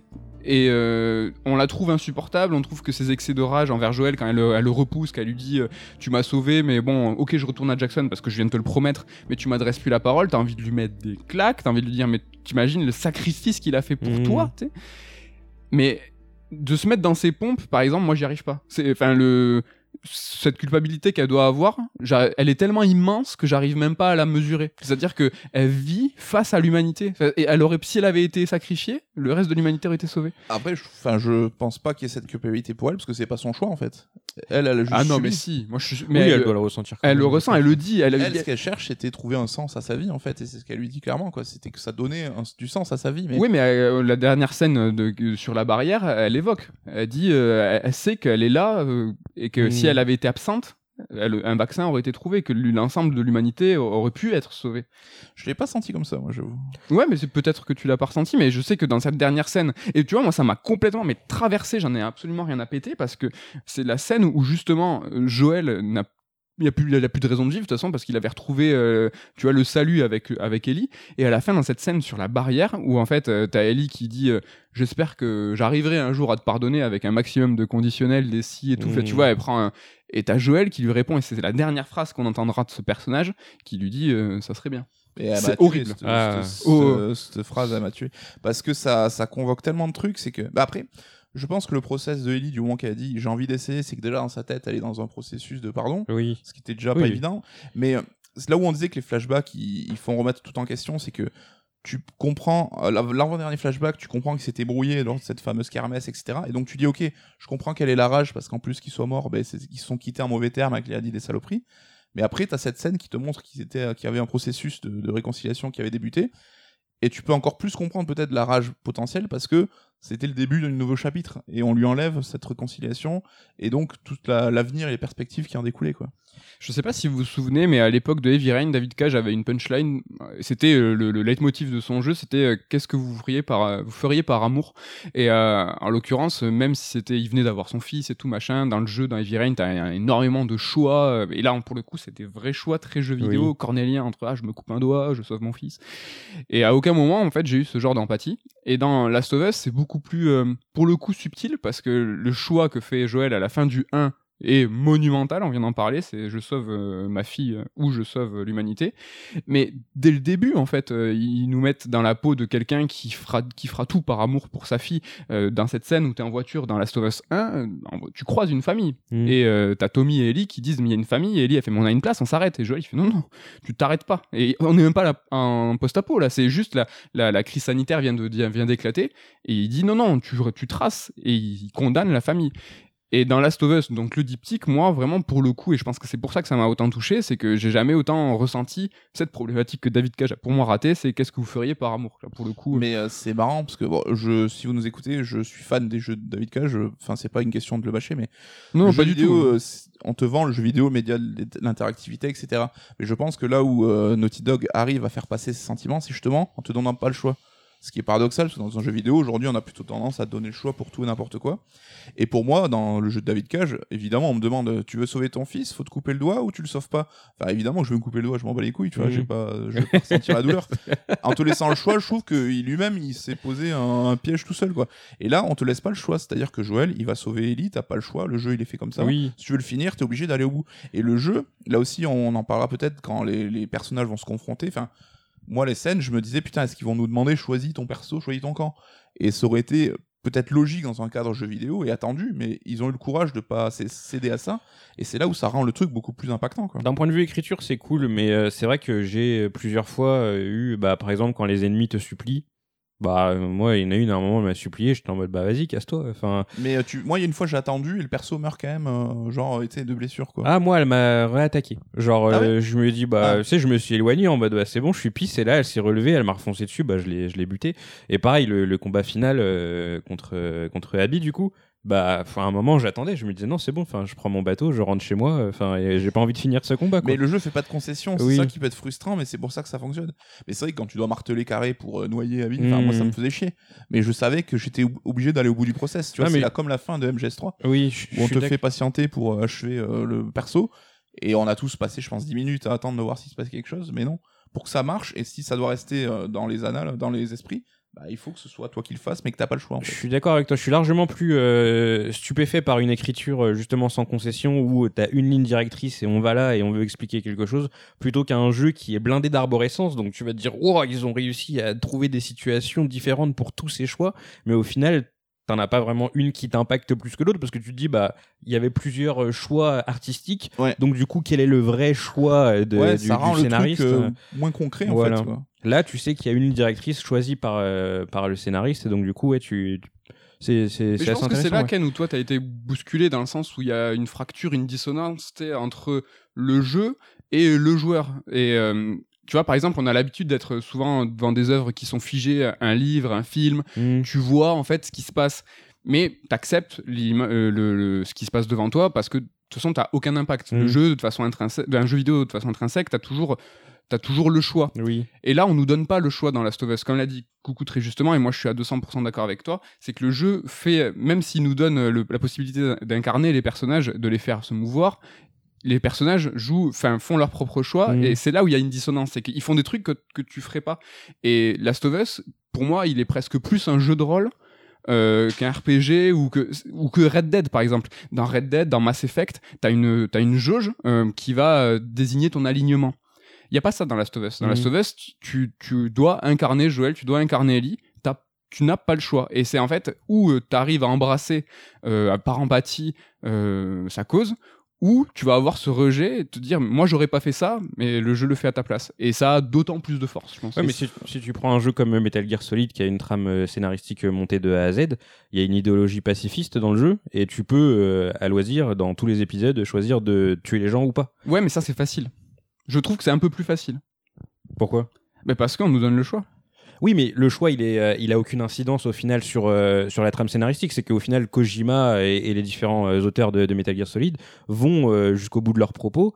Euh, quand ton personnage, il a une idéologie à lui, et libre à toi de la suivre ou pas. Bah et non, ça a là, peu d'impact sur le Bah scénario. là, il y a une dissonance du coup entre euh, ta façon de jouer et, le, et ton héros. C'est-à-dire que si par exemple euh, Ellie Mhm. t'avais choisi de pas sacrifier chaque fois que tu prends quelqu'un de pas lui couper Ouais. la gorge, il y aurait eu une dissonance.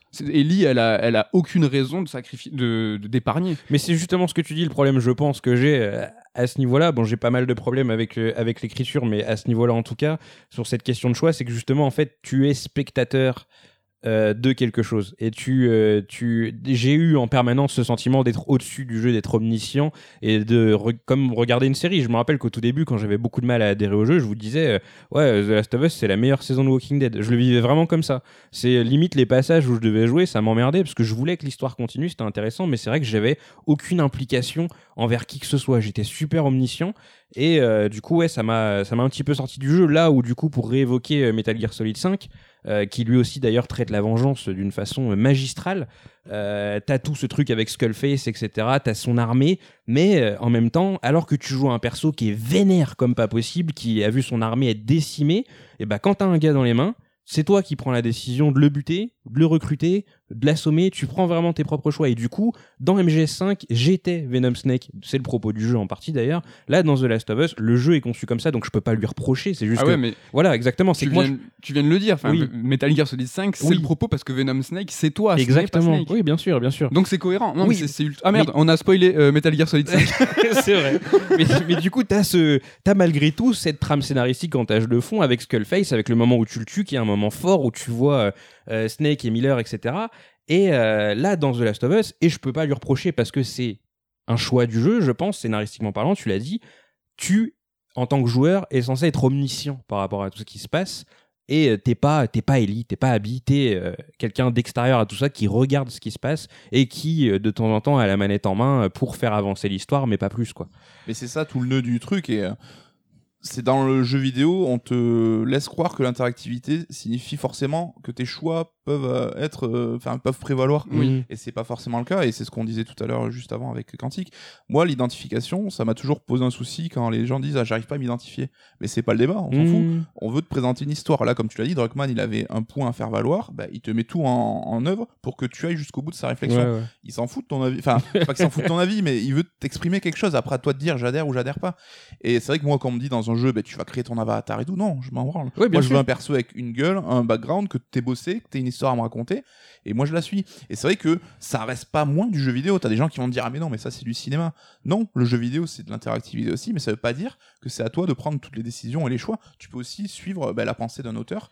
Et l'exemple de Metal Gear 5, c'est trop ça, parce que c'est exactement le propos de Kojima, quoi. Mais je suis totalement d'accord avec toi, seulement toujours pour cette logique de culpabilisation liée à la vengeance. Au moment où t'as un personnage qui te supplie, ça fait chier quoi.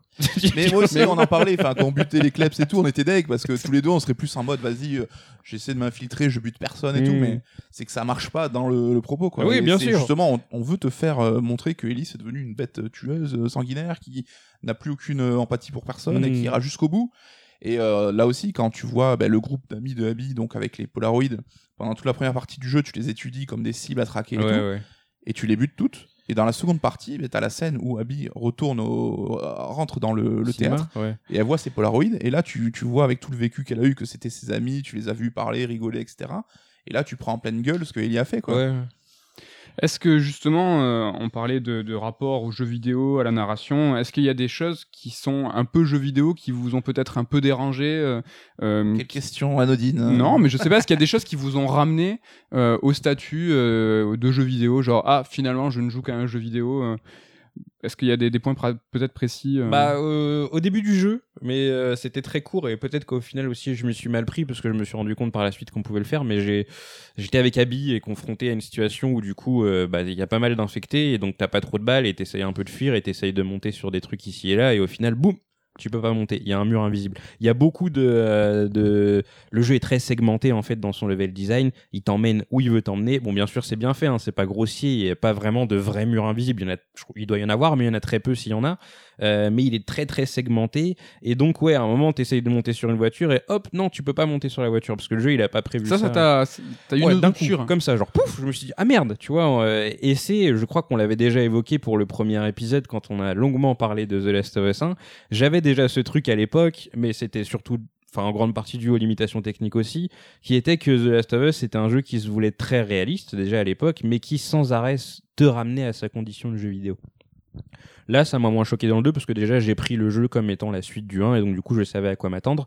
Mais c'est vrai que du coup à certains moments encore à nouveau j'ai été confronté à euh, ces trucs où euh, bah, t'essayes de faire une action et bah non tu la feras pas parce que le jeu il a décidé que tu la feras pas. Et euh, l'autre truc très jeu vidéo qui m'a là par contre vraiment saoulé, mais saoulé, c'est le fait qu'on puisse par certains moments pas retourner en arrière. Alors c'est pas grave sur le papier, vous allez me dire de pas pouvoir retourner en arrière. Le problème c'est que pour en avoir discuté avec pas mal de gens, à un moment ça crée une psychose, tu vois. C'est que tu joues au jeu et pareil tu sors de de l'œuvre parce que t'as deux issues face à toi et t'es là et tu te dis c'est laquelle la bonne, tu vois. et tu cherches pas celle qui va faire continuer l'histoire, tu cherches celle qui va euh, qui va te permettre de caché, continuer à fouiller. ouais. Voilà, c'est ça. Ouais, mais là, je te provoque à dessein, mais est-ce que c'est le jeu le problème? Est-ce que c'est pas ta façon de jouer Bah, qui est trop propre à. Tu vois, un- tu es un vrai vidéogamer. Tu, toi, tu, tu, vas, tu vas tout prendre, tu veux, Oui. tu veux tout compléter. Le jeu te met quand même dans la peau euh, de quelqu'un qui veut se venger. C'est une course euh, en avance et il faut. Mm. Il y a pas, grand, pas grande raison qui Oui. ferait que cette nana, hormis le fait qu'elle loot un peu parce qu'on est quand même dans un monde post-apo, donc t'as un peu une logique sur le loot en te disant bon, j'ai quand même, faut quand même que je me stuff un peu, mais de là à se poser face à une alternative de, de chemin en se disant euh, où est-ce qu'il y a le trésor, Ouais. ça c'est propre au jeu. Ouais, mais le truc, c'est que le jeu le fait tellement de fois. Ce... À la base, c'est, tu te dis, ouais, c'est. Donc t'aurais préféré un couloir unique. Est-ce que là t'aurais pas dit mais ce n'est qu'un couloir? Non, mais j'aurais préféré que le jeu. Tu sais, je prends la boîte végétale quand, quand je t'imite. je vois ça, ouais. J'aurais préféré que le jeu, il, pendant, enfin, au moins 45 fois dans le jeu, il te fasse pas le coup du, ah, tu passes par une porte et il y a un truc qui s'effondre. Le truc, c'est que c'est c'est trop visible, en fait, tu vois. Et ça te sort du jeu. Et à la base, tu te dis, ouais, bon, bah, c'est peut-être moi euh, qui, qui est peut-être un peu trop complétionniste. Le problème, c'est que le jeu, très vite aussi, il te met dans la tête qu'il faut bien fouiller. Et donc, c'est rempli de contradictions dans tous les sens parce qu'il faut bien fouiller, mais en même temps, il faut faire attention parce que tu peux pas retourner en arrière. Et donc, du coup, bah, pff, tu sais plus quoi faire, quoi. T'es un peu perdu. jure. Le mec au Et- rouleau. Et ça brise, euh, dans certaines situations, l'urgence. Tu vois, parce que euh, le- le cas de la scène où t'es avec Tommy, euh, t'es, euh, je crois que c'est un aéroport. Enfin, il y a Non, c'est un des- pont, le pont là Non, Euh, tu sais, le moment où euh, il tire au snipe et en fait, il y a v'là les sièges partout, il y a des valises et tout. C'est, je sais pas si c'est un Ah oui, c'est un aéroport. terminal de. Ouais. euh, je sais pas, une gare ou un. Ouais, bah, j'ai en fait le Tommy, euh, on devait tracer pour le choper. Bah moi j'ai fait tous les sièges et tous les toutes les valises. Attends, mais quand t'as joué, t'as- si- T'as pas vu que c'est ta façon de jouer qui est, qui est, qui est chelou? Ouais, mais le, le- le jeu il t'invite à jouer comme ça en fait. Tu vois, dans un jeu, enfin j'avais moins le, c'est con, hein, j'avais moins le problème dans Plague Tale. Tu vois, pour euh, reprendre une histoire un peu genre en mode road movie, euh, tu suis un, un chemin pendant tout le long, il y a des situations d'urgence, etc. Bah de temps en temps le loot je l'oubliais. parce que bah, je sais pas, le jeu faisait en sorte que je l'oublie. J'étais pas focus dessus. The Last of Us, à cause de ces moments où il te dit tu peux pas retourner en arrière, du coup tout le temps tu te dis bah je vais tout faire avant de partir parce que tu te dis tout le temps si je passe cette porte je vais pas pouvoir revenir en arrière. Ouais, Donc, mais là, t'es coup- de plein pied dans le jeu vidéo, quoi. C'est que tu te dis. euh, mais Ah, c'est vrai coup, que le jeu te récompense là-dessus et on... souvent même t'as des armes. Enfin, tu sais, c'est un peu le truc sacré dans le jeu vidéo. C'est louper une arme, c'est le blasphème parce que t'es C'est deg. ouais, Et souvent t'as des armes qui sont pas forcément dans des endroits très évidents à voir. ouais. Et notamment les coffres. hein. On a tous ces coffres qui parsèment le jeu. Il faut toujours naviguer pour trouver un petit peu le- la combinaison. Donc effectivement, le jeu t'encourage et te, te récompense à privilégier l'exploration. Et c'est vrai que moi aussi j'avais eu ce même souci. hein. C'était que j'étais dans une approche où pour moi c'était pas forcément intéressant de buter tout le monde parce que je trouvais ça un peu vain, mais parce que j'avais envie d'être peinard pour looter toute la zone, ben, je me mettais à buter tout le monde euh, de façon méthodique pour pouvoir être tranquille après me balader. Et c'est vrai que oui, euh, moi j'aurais euh, peut-être, alors c'est ma, déformation de joueur qui me, qui me fait faire ça, on est bien d'accord là-dessus, mais j'aurais peut-être même aimé moins de loot partout. Enfin, je sais que la scène où. euh, Toi, c'est euh, tu parles de plus de au global, que le, le jeu soit presque moins orienté jeu vidéo, avec moins de loot, de loot moins d'arbres de compétences. Tout ça, si on l'avait squeezé, ça m'aurait t'aurait pas dérangé. Ouais, parce que tu vois, il y a un moment, il y a une scène super euh, plein remplie d'émotions et tout. T'es. Euh, c'est un- tu la- vas-y, balance. On est dans Tu as le droit de spoiler, t'es T'as dans le droit, un. X. Oui, mais parce que j'ai encore oublié le nom C'est de quand la sœur de Lev, putain. Ah, Yara. Yara, putain, j'arrive pas. mais quand t'as Yara qui, qui meurt, ben, tu passes une porte Voilà. Et t'es plein d'émotions parce que euh, c'est quand même un truc assez fort. Tu venais de passer deux heures avec Ouais, elle ouais. et tout. Et là, t'arrives dans la pièce, bam, t'as trois loots qui apparaissent et vite, tu fais ah, vite. Ouais. Alors, Et t'as un établi, je crois même à ce moment-là. Et t'as un établi. ouais. Et ce qui est marrant, c'est que le jeu le sait et il te le justifie en disant sur le ton de l'urgence, Abby qui dit vite, euh, prends tout ce que tu peux et on bouge. T'es genre, euh, oui, dans le mécanisme de survie, ça doit marcher comme ça. Mais je me suis dit, j'aurais aimé que dans certains moments clés, bah, t'aies pas de loot. En Faut, fait, dans la ou faut, ou juste se manier en fait et faire des choix. Faut Parce que tu. Attends, attends, attends. Là, ce qui se passe, c'est que par exemple, dans la scène de Tommy, il y en a pas de loot. Est-ce que ça empêchait Ken euh, de, de scroller comme un scorpion Euh, Oui, mais mais c'est parce que c'était le cas, le c'est- cas particulier. C'est le en fait. jeu qui m'a qui m'a conditionné à cet état. dit- et l'autre truc, c'est tu dis, euh, faut se dépêcher, et toi, tu veux pas te dépêcher parce qu'il y a le backtracking. Oui, oui, donc, mais, euh, oui, mais- Ken, tu veux, tu veux, tu veux rien faire. en fait, tout le jeu lui avait montré que ça valait le coup de creuser à droite à gauche. Ouais. Seulement là, mais c'était pas le cas. c'est comme le disait Nico. En fait, il y a des moments où tu rentres dans une dans un magasin euh, quelconque. Et là, d'un coup, pouf, tu tombes sur un magazine qui te débloque un arbre de compétences. C'est pas rien, tu vois. Alors ça, c'est oui, c'est très, très jeu vidéo, mais est-ce Ouais. qu'il faut pas saluer le fait que toutes ces petites choses sont quand même euh, intégrées de façon un peu cohérente vis-à-vis du monde Ah de Last of Us? Parce que justement, euh, Après, qu'il faudrait le sur un magazine de Kung Fu, bah, tu débloques un arbre de compétences de Kung Fu, c'est un peu chelou. oui, ça, mais euh, elle, a, elle a pas pu trouver un donjon, un Mais dojo ou l'arbu. Oui, mais moi, t'aurais eu ces 5 arbres de compétences accessibles dès le début, ça m'aurait pas dérangé, j'aurais pas trouvé ça moins logique. Mais, Mais- c'est la malédiction un peu des, des, des grands jeux, c'est que le jeu il est tellement beau, tellement un niveau de finition tellement ouf que le moins de petits détails il saute aux yeux. Mais en soi, c'est pas très grave. Hein, ça en Mais ça, en l'occurrence, c'est quand même, un- on peut, en, on peut en parler. C'est un jeu triple, quadruple A avec la Mm. production value peut-être la plus importante depuis Red Dead. C'est vraiment monumental. Et là, je vais rebondir sur un, un débat qui a été évoqué dans Silence on joue, où en fait, Erwan Cario prône en fait le fait de moins s'attarder sur ces détails parce qu'il trouve que c'est un jeu qui peut être traversé et qu'en fait que toute la masse salariale qui a été allouée euh, au développement c'est pas nécessaire par exemple de faire du crunch de faire tout ça et justement il accepterait lui de baisser son standard, de dire bah, ça, moi j'ai pas besoin que cette texture elle soit parfaite. Je j'ai pas besoin que euh, dans, dans chaque chambre de Last of Us 2 ça raconte une histoire. On pourra y revenir, je, je, je- j'ose le dire, mais est-ce que vous, c'est quelque chose que vous trouvez cohérent? Est-ce que vous accepteriez vous de baisser vos standards justement pour le crunch, pour euh, pour euh, C'est un faux débat, c'est pas nous, c'est pas sur nous la responsabilité de, de ce choix. Et euh, je crois qu'on a déjà parlé dans un strike précédent, c'est Oui. que, enfin, nous, on nous donne quelque chose, on l'appréhende et.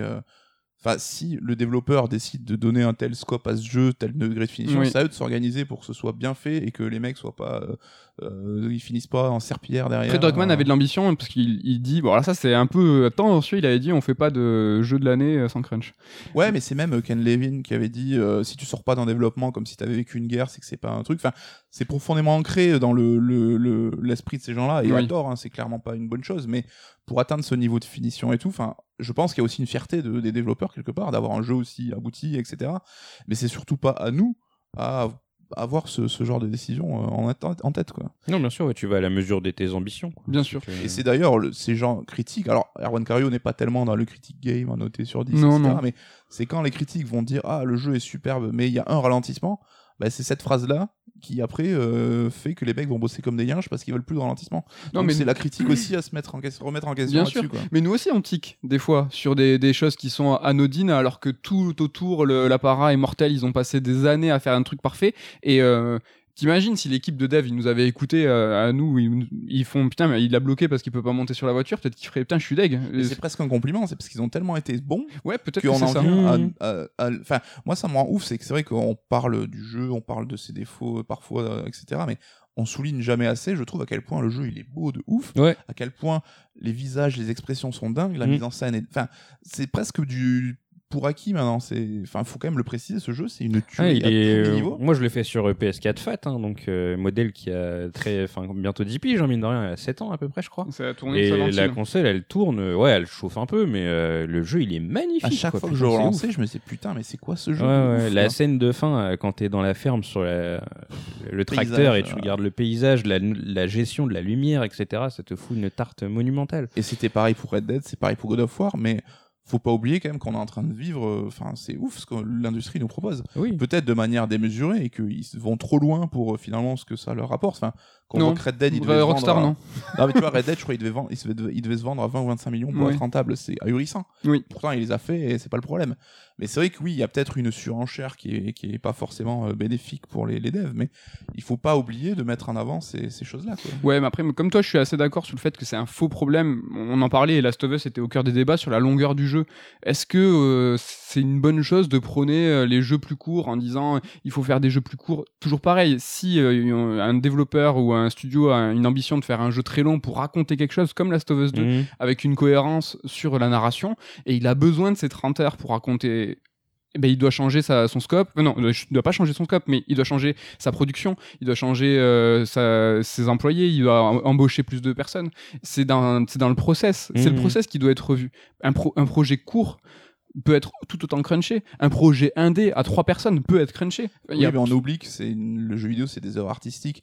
J'ai souvent dit que moi, les jeux courts, je préférais ça parce que c'est plus dans mes consommations de joueurs. Mais un bon jeu long, ça me posera pas de problème si c'est fait pour respecter la vision des auteurs. Enfin, Ouais. Là, tout le propos de Last of Us, justement, et le fait de sa longueur, ça a du sens et c'est exactement voulu. Il est pas long pour être long. Ouais. Non. Et c'est vrai qu'on arrive dans une ère, et on n'a pas trop l'habitude dans le jeu vidéo, c'est de ces gros blockbusters qui vont un peu contre ce que t'attends, qui te caressent pas dans le sens du poil. Par exemple, Death Stranding qui propose un gameplay exigeant et peut-être rébarbatif, ou Red Dead aussi qui t'impose de la longueur, de la lenteur et tout. Mais pour une fois, c'est que c'est super volontaire. Il faut juste l'accepter. C'est une œuvre artistique qui a quelque chose à te dire et qui va mettre en, en place des mécanismes pour te le faire dire. Tu peux pas leur dire juste ah non, moi je veux que mon animation de Red Dead elle soit plus rapide ou que mon jeu soit moins long c'est aller contre l'œuvre artistique. Enfin, faut pas oublier que le jeu vidéo c'est ça aussi, c'est pas juste euh, du code et les, les points techniques quoi. Tu fais un parallèle avec Red Dead et Death Stranding, euh, je trouve ça très malin. Voilà. Là. Est-ce que euh, est-ce qu'on peut dire que ces jeux avec Last of Us, c'est des œuvres malgré tout qui vont générer des millions, qui coûtent des millions, et pour autant on draine derrière eux, tu vois, une vraie patte artistique. Si on le compare au cinéma aujourd'hui, c'est vrai qu'on on peut certains déplorent euh, un Hollywood euh, qui, qui crache des œuvres pré-mâchées sur des mêmes formats, sans saveur et aseptisées. On a la chance. Alors je dis pas que c'est 100% des cas. hein. Il y, a- il y a quand même des, y a quand même des blockbusters qui sont des blockbusters. Ouais. Je parle du jeu. Hein, parce que- oui, oui, du mar- Mais là, on a quand même euh, coup sur coup. euh, on a eu Red Dead en 2018. Là, on a Death Stranding, Last of Us, des, des jeux qui sont démesurés et qui pour autant portent des valeurs euh, d'auteur? Mais je suis stupéfait de du courage euh, alors, des créatifs à la base, mais aussi, il faut le dire, des éditeurs qui financent les jeux, de de mettre autant d'argent dans des devs. Enfin, je pense les jeux qu'on cite, c'est parmi les, les devs les plus chers. Oui. En termes de marketing, c'est des sommes aussi qui sont parmi les plus élevées dans le jeu vidéo. Mais d'accepter que ces jeux-là puissent avoir un propos aussi clivant, faire passer des messages aussi radicaux, putain, je trouve, je suis admiratif. Et là aussi, je Ouais, ouais, on a souvent le, le process, ah, les éditeurs, les AAA, c'est de la merde, c'est... Enfin, rappelons-nous quand même de ces exemples-là, des jeux qui véhiculent des émotions, des idées. qui sont à contre-courant dans leur game design. Alors Death Stranding euh, au-delà de tout, c'est-à-dire Oui. qu'il va vraiment proposer un game design qui est euh, qui est lunaire. Et on, on ira, t'imagines hein, que Jima qui nous propose ça et les premiers dans les dans les podcasts, on va dire oui, mais quand même, euh, il y a les mules, euh, il y a quand même un petit peu de TPS normal. Enfin, tu- bon, il quand même il propose un, un gameplay mais révolutionnaire. On a Red Dead, on a Last of Us 2 qui propose des jeux qui sont extrêmement longs, extrêmement lents, avec des animations euh, qui sont, euh, tu vois, complètement naturelles et qui sont à contre-courant du euh, vite jouer, vite mâcher, speedrunning, allez, on y va, bam, bam, bam. Tout ça, ça va à contre-courant de l'industrie même. C'est, Après, je trouve pas The Last of Us foncièrement à contre-courant de quoi que ce soit, hein, personnellement. hein. C'est euh, c'est un TPS euh, qui propose uniquement du solo, donc du coup, il faut le faire durer un petit peu. Non, euh. tu rigoles. Ça, le solo, euh, faire un jeu solo Ouais. aujourd'hui, c'est être au con- bah, que ça revient. tu regardes God of War, euh, enfin. God of War, c'est bien. Tu Oui, regardes Spider-Man, enfin et d'ailleurs surtout chez Sony, t'as de plus en plus de jeux qui sont uniquement solo. Quoi. Ah, oui, mais Sony, c'est devenu un, un étendard éditorial de Sony. Oui, c'est un lançait étendard. des jeux comme ça et qui ont beaucoup moins de mécanismes de rentabilisation. Tu vois, de Last of Us 2, ils ont dit qu'il n'y aurait pas de DLC. C'est pas un game à service, c'est ton jeu, il paye 70 balles, c'est comme ça que tu vas Et God of War, au final, on revient à ce qui était Non, là mais à l'époque de God of War, Sony avait dit regardez, on va vous montrer que les jeux solo ça se vend. Ouais. C'est complètement contre-courant des BR, des jeux as a service. De... Ouais, bien sûr, mais enfin, on revient à quelque chose qui était naturel avant, en fait. oui, mais euh, les jeux Ouais, mais c'est aujourd'hui beaucoup plus cher et sont plus compliqués à rentabiliser. Enfin, tu vois, le game à service et tout, c'est né parce que justement, les devs arrivaient plus à, enfin, les éditeurs arrivaient plus à récupérer Mhm. assez d'argent. Mais après, il n'y a pas que le volet technique, il y a aussi dans le propos. Et on voit tous les shitstorms que le jeu s'est pris avec euh, les review bombing et tout. Ouais. Dans ce qu'il véhicule comme valeur, comme, euh, comme idée, bah, c'est un jeu qui prend, qui assume euh, et qui prend des risques. Mmh. Surtout quand on voit dans le monde dans lequel on est aujourd'hui, ce qui se passe aux États-Unis sur plein d'aspects. Bah là, on en parle là, mais enfin, point de vue diversité, de point de vue ouverture d'esprit et tout, le jeu, il a, il prend parti, mais euh, c'est, enfin, je pense qu'il y a très peu de projets qui coûtent aussi cher, qui sont aussi, euh, qui est aussi radical dans son propos, quoi. Oui, bien sûr, dans le propos, mais après, si tu prends genre d'un point de vue game design, c'est un TPS tout ce qu'il y a de plus Oui. banal. Enfin, après, tu peux pas lui retirer. pas euh, sans l'autre, tu oui. Mmh, oui. Et euh, enfin, tu vois, j'imagine que Sony a dû lui dire, euh, Neil, euh, t'es sûr, euh, une héroïne, euh, ouais, en plus, putain, elle est euh, homosexuelle, ouais. Non, mais même. Franchement, God Oui. of War, c'est pas le cas, mais que ça soit Red Dead et Last of Us et Death Stranding, le jeu n'était pas sorti que les studios et les créatifs savaient qu'il allait diviser. Mmh. La, la plupart des gros jeux, enfin quand tu sors un Electronic Arts, un gros BR, ou quand tu fais un, Assassin's un-. Dota- un Do- quand tu fais un Dota ou quand tu fais un Assassin's Creed, le, le- le but, hein, c'est de diviser rien du tout, c'est de, Oui, de fédérer un maximum. Là, ils savaient qu'il y a une partie des fans et du public et de la presse qui allait, euh, qui allait complètement euh, chier sur le jeu, quoi. Ça peut quand même être euh, un, un poil peut-être. euh, Mais au ciné, on n'accepte plus, je pense, ces, ces partis pris radicaux et on est plus euh, prompt à se dire, ce film il est pas pour moi ou il me parle pas. Et dans le jeu, c'est vrai que dans le jeu vidéo, on a ce principe que le triple A doit plaire à tout le monde et que. Mais non, enfin, enfin, c'est quand même un étendard en plus qu'on- dont on parle souvent avec Sekiro, etc. C'est que on a quand même des jeux ouais, qui ont le courage euh, bah, d'avoir une ambition et d'aller jusqu'au bout, quitte à Mhm. ce que ça déplaise derrière. Oui, tu l'as évoqué, le courage de présenter des personnages qui sont un, un peu différents. Euh, Last of Us, c'est vrai qu'on on en a parlé, il a été euh, beaucoup euh, controversé pour sa violence, pour sa longueur.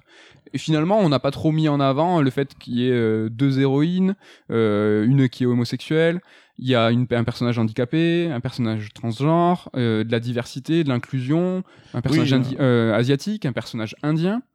Euh, ce qui est intéressant aussi, c'est que tous ces personnages-là, qui font un- une, chorale très marquante, bah, donnent de la force au jeu parce qu'en fait, tous ces personnages secondaires ont une vraie existence, un nom. Euh, on- quand on les perd, on a un pincement, on est attaché à eux. Jesse meurt d'une balle dans la tête, mais en un quart de seconde, je sais pas ce que vous, euh, comment vous, vous l'avez ressenti, Bah, mais c'est ce que j'aime bien en fait, c'est que la, la mort est rarement euh, dramatisée au final. Euh, quand. Yara elle meurt, ça se passe en une fraction de seconde. Ils ont pas le temps de se dire ah elle est morte, il faut courir. vois. dans la vie, quoi. Ouais, Je pense qu'il y, a- il y a des gens dans la vraie vie, ils s'imaginent que c'est comme au ciné. Dès que tu Mhm. meurs, t'as une musique qui se déclenche, bien sûr. ouais. c'est au ralenti et t'as le temps de donner tes dernières volontés, mais non. Là non, pareil quand on croit que Tommy il est mort, c'est une balle quoi. Et euh, ce qui est génial, c'est que du coup, euh, bon c'est bien sûr euh, Amandry parce que enfin c'est quand même Joël, mais t'as aussi ce truc avec la mort de Joël. J'ai trouvé qu'il mourait vraiment euh, d'une façon. sèche, elle est. euh, C'est ouais, tu vois, il, il, il meurt comme n'importe quel personnage. sobre, ouais, voilà, que- c'est il y a pas trop enfin il y a de la, la- de la- du dramatique autour de la situation parce que c'est Joël, mais malgré tout, enfin quand il se prend la balle de fusil à pompe, c'est une fraction de seconde. Ah non, T'es- oui, c'est- ouais, tu vois, ça va super vite et tu te dis wow, et il vient de pas se la passer quoi tin. Ouais ouais. Et c'est vrai que t'as ce casting un peu choral, ce qui est pas forcément non plus commun dans le jeu vidéo. Et chacun aura son moment. Chacun aura, le moyen de le découvrir un petit peu, d'aller creuser. Et comme tu dis, on s'attache à eux, quoi. Et c'est vrai que, enfin, il y a beaucoup de gens qui ont ces revendications et à raison d'apporter de la diversité dans les jeux vidéo et tout. Et je trouve que ces gens-là, on les a pas tellement entendus sur le sujet de la of Us 2. Enfin, c'est le jeu qui, qui, qui fait ce qui doit être fait. Alors peut-être qu'on va me dire, mais non, mais c'est normal, on ça doit pas devrait- le signaler. Mais non, ouais, peut-être qu'il Il devrait dire c'est la normalité, mais alors non, il que faut le signaler parce qu'on se rend compte que c'est pas comme ça que ça fonctionne, quoi. Ouais, c'est une très bonne chose. Euh, la com, justement, euh, tu parlais du coup des surprises, des- du coup de pompe, de la mort de Joël, la violence. On, vient d'en parler aussi. Il savait que le jeu allait être décrié euh, tout d'abord. Enfin avant même sa sortie. Comment vous l'avez trouvé cette com? Euh, Il y a eu des fausses pistes? On peut peut-être commencer par ça. Très MCU pour le coup, avec Ah, des très faux trailers. Kojima aussi. Très Bah, Kojima. moi, sais que c'est Ouais, quelque chose que j'adore. Pas très Kojima, je trouve. Bah, Kojima, euh, il- en fait, il met des indices, mais euh, il- c'est des- c'est toujours. Si t'es bon, tu peux peut-être tomber sur tes pieds. bah, Kojima MGS2, c'est quand même euh, Ah, toute une sûr, com oui. qui est axée sur euh, les deux premières heures, en fait. C'est vrai, c'est vrai. tout un pan qui avait été mis euh, sous scellé, quoi. C'est vrai, c'est vrai. Et là, t'as même, on s'est rendu compte, là, c'est plus le côté MCU, comme tu dis, c'est que certains parties du trailer, en fait, c'était pas le bon personnage. Enfin, par rapport au jeu, c'était un autre perso qui. Donc en l'occurrence, c'est dans le trailer, c'était euh, Joël qui prenait euh, donc Ellie et lui la muselait avec la main en lui disant je vais t'aider. Et en fait dans le jeu c'est Jessie quoi. Et tu te rends compte qu'on est tous tombés dans le panneau, c'est que on s'est dit, Hmm, je suis intelli- intelligent, j'ai Hmm. repéré les indices. En fait, c'est Dina qui va mourir et Ellie va partir la sauver. Dina, ouais ouais. Oh, y avait, on, on sou- on suspectait même euh, un viol. C'est vrai que la façon dont c'était monté, on sentait que on voyait ce chalet. Il y avait Dina, il se passait un truc et elle avait la rage. Et on va tous tuer. euh, le plongeon, la tête en avant, euh, comme des cons. Mais tant mieux. Et.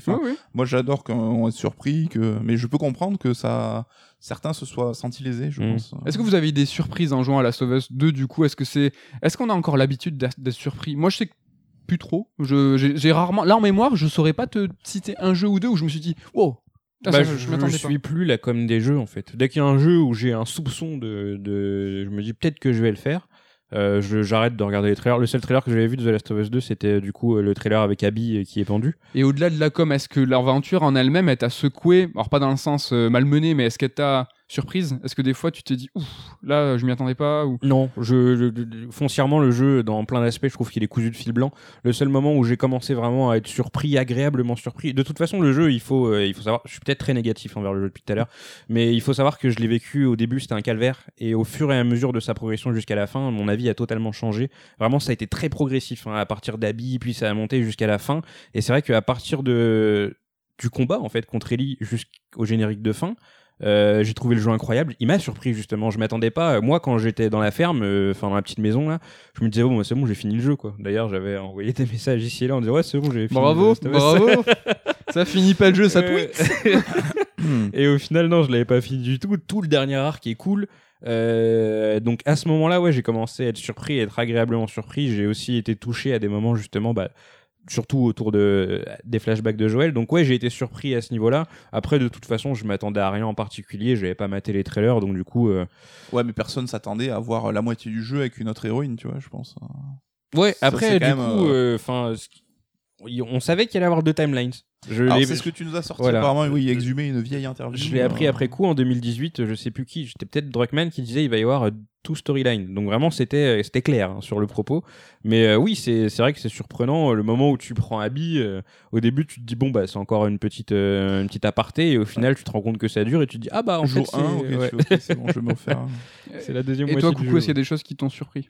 Bah, plein, plein. Enfin, rien que déjà la mort de Joël, enfin, la présence d'Abby, qui est quand même un, personnage qu'on n'avait pas idée qui existait, en fait. hein. Puis tous ses rôles secondaires aussi, comment l'intrigue évolue, bah, le fait de de- d'avoir bah, ces deux aventures, enfin, ces deux jeux en un, clairement. Ouais, ouais, bien sûr. Et on se retrouve à affronter euh, le perso qu'on contrôlait avant. Enfin, Mm. ouais, il y a tout qui m'a. L'épilogue, comme tu l'as dit, il y a plein plein de trucs qui m'ont surpris et quel euh, plaisir, quoi.